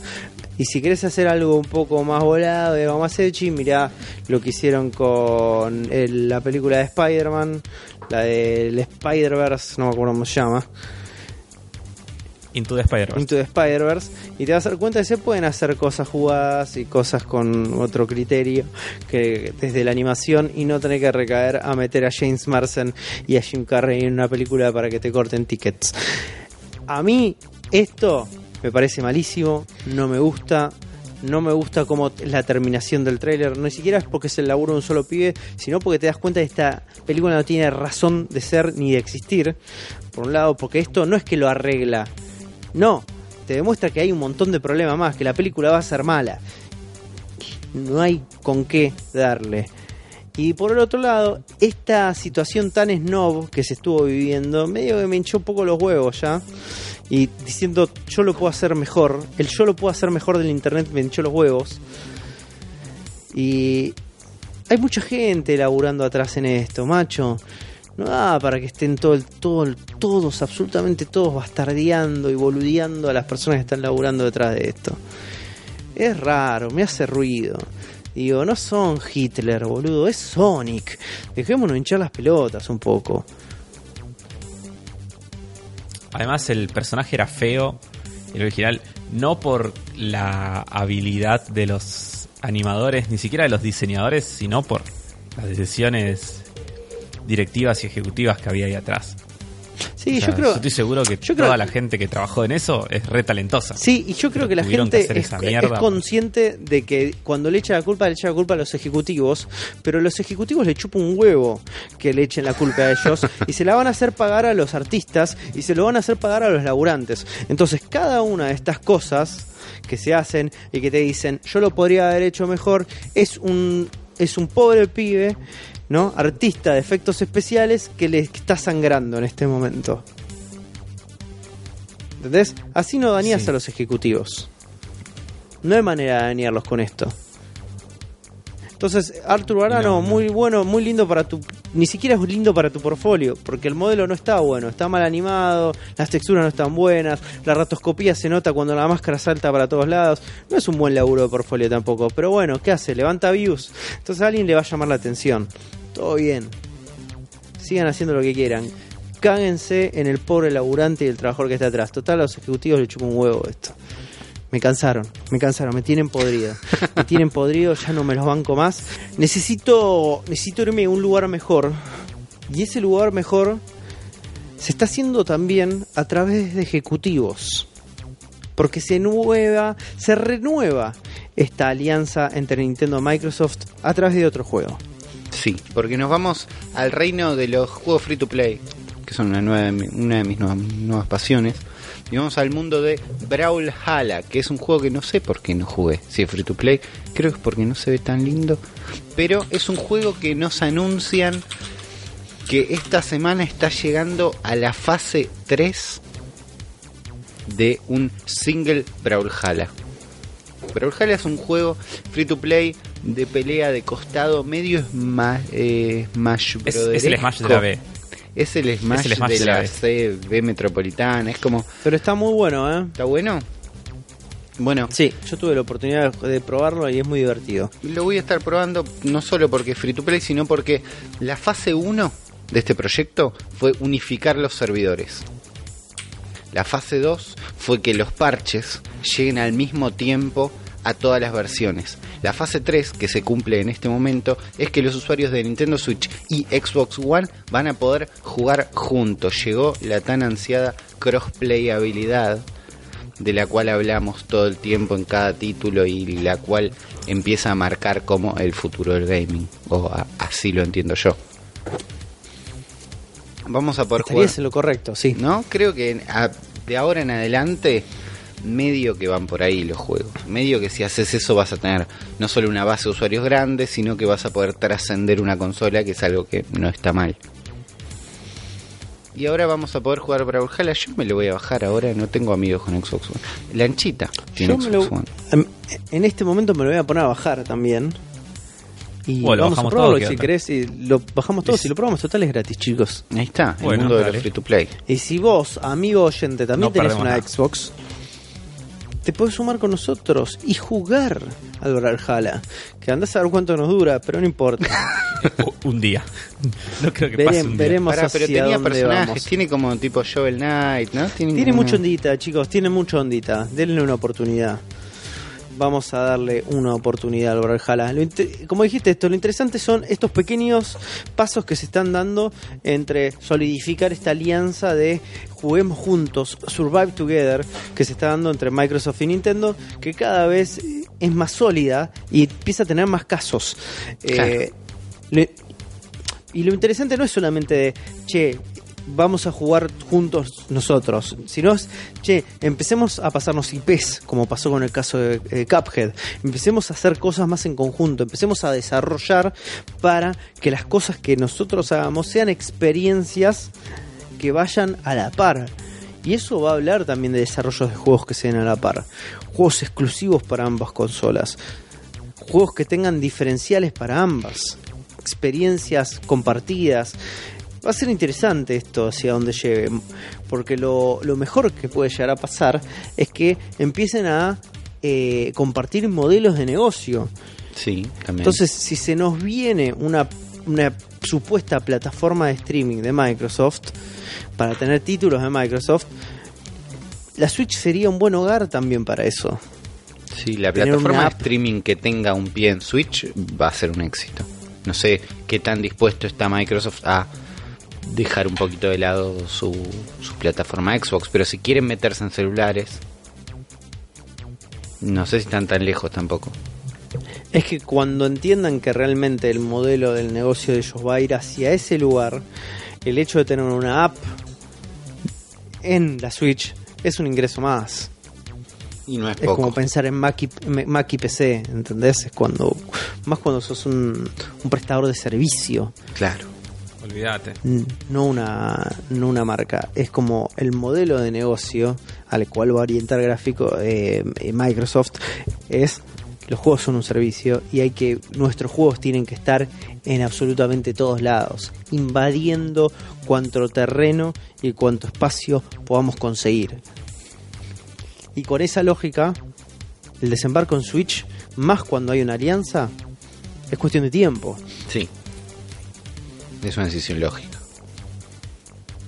Pero todos sabemos que muchas veces eh, es de- las cosas que pasan en esta industria no son las más lógicas, ¿no? No. No son las que, rei- sino que reina el ego y el mercado. No. Y, Y sobre algún todo si- tipo... Sí, Si estamos hablando de Nintendo, ahí no reina la lógica seguro. totalmente de acuerdo, totalmente de acuerdo. Y con esto, con esto vamos a dar por cierre este episodio. Fue larguísimo, chicos. Hoy no hay sección.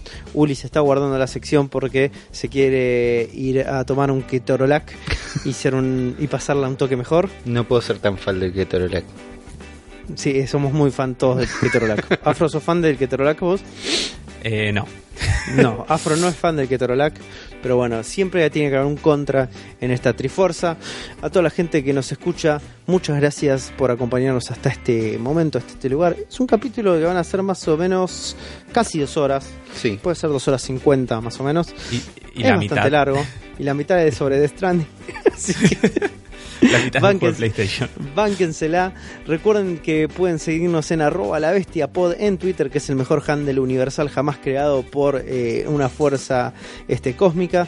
Y nos quedó a nosotros. Si nos quieren escribir algo más largo que los 240 caracteres que Twitter permite, pueden ir a info fantasma TV y dejarnos un mail que lo vamos a leer. Y también dejen sus comentarios en Twitter, dejen sus comentarios en iVoox, saben que pueden escucharnos también en Spotify y ver la versión audiovisual en YouTube y en cualquier plataforma de podcast que ustedes quieran. Si tienen un poco más de compromiso con los contenidos que nosotros hacemos y quieren ayudar a que esto siga creciendo como crece exponencialmente semana tras semana, les pedimos que vayan a patreon.com barra zona fantasma TV y nos tiren unos mangos ahí.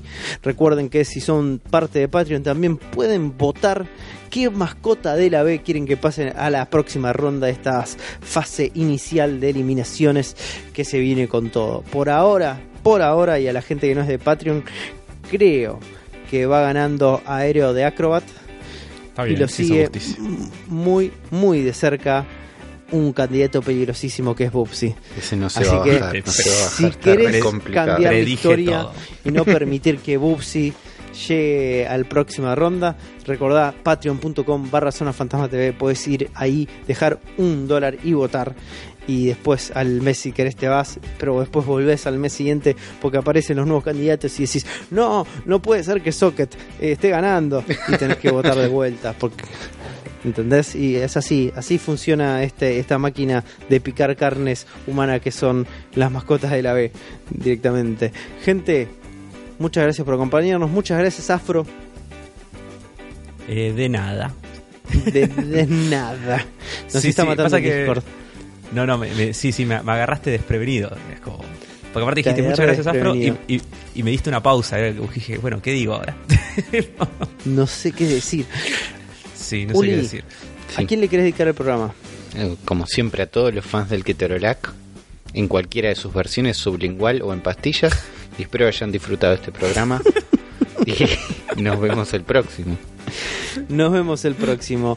Gente, vamos a hacer algo que nunca hacemos, que es, que es, este hacer un plug de nuestras cuentas personales. Si quieren seguir a Uli es arroba uliftw. Sí, ¿Te lo me correcto? pueden encontrar en Twitter o en Instagram, voy a estar ahí. Ok. Afro, ¿el tuyo Es era? Afro, a- Afro TW solamente, sin la F. Ok, y el mío es arroba Voltronboy. Síganme. probablemente no lo siga de vuelta, pero me van a poder ver ahí diciendo un montón de pelotudeces. Y si llegaron a este lugar es porque les gusta que yo les diga pelotudeces. Así que nos vemos la próxima edición de El cerebro de la bestia.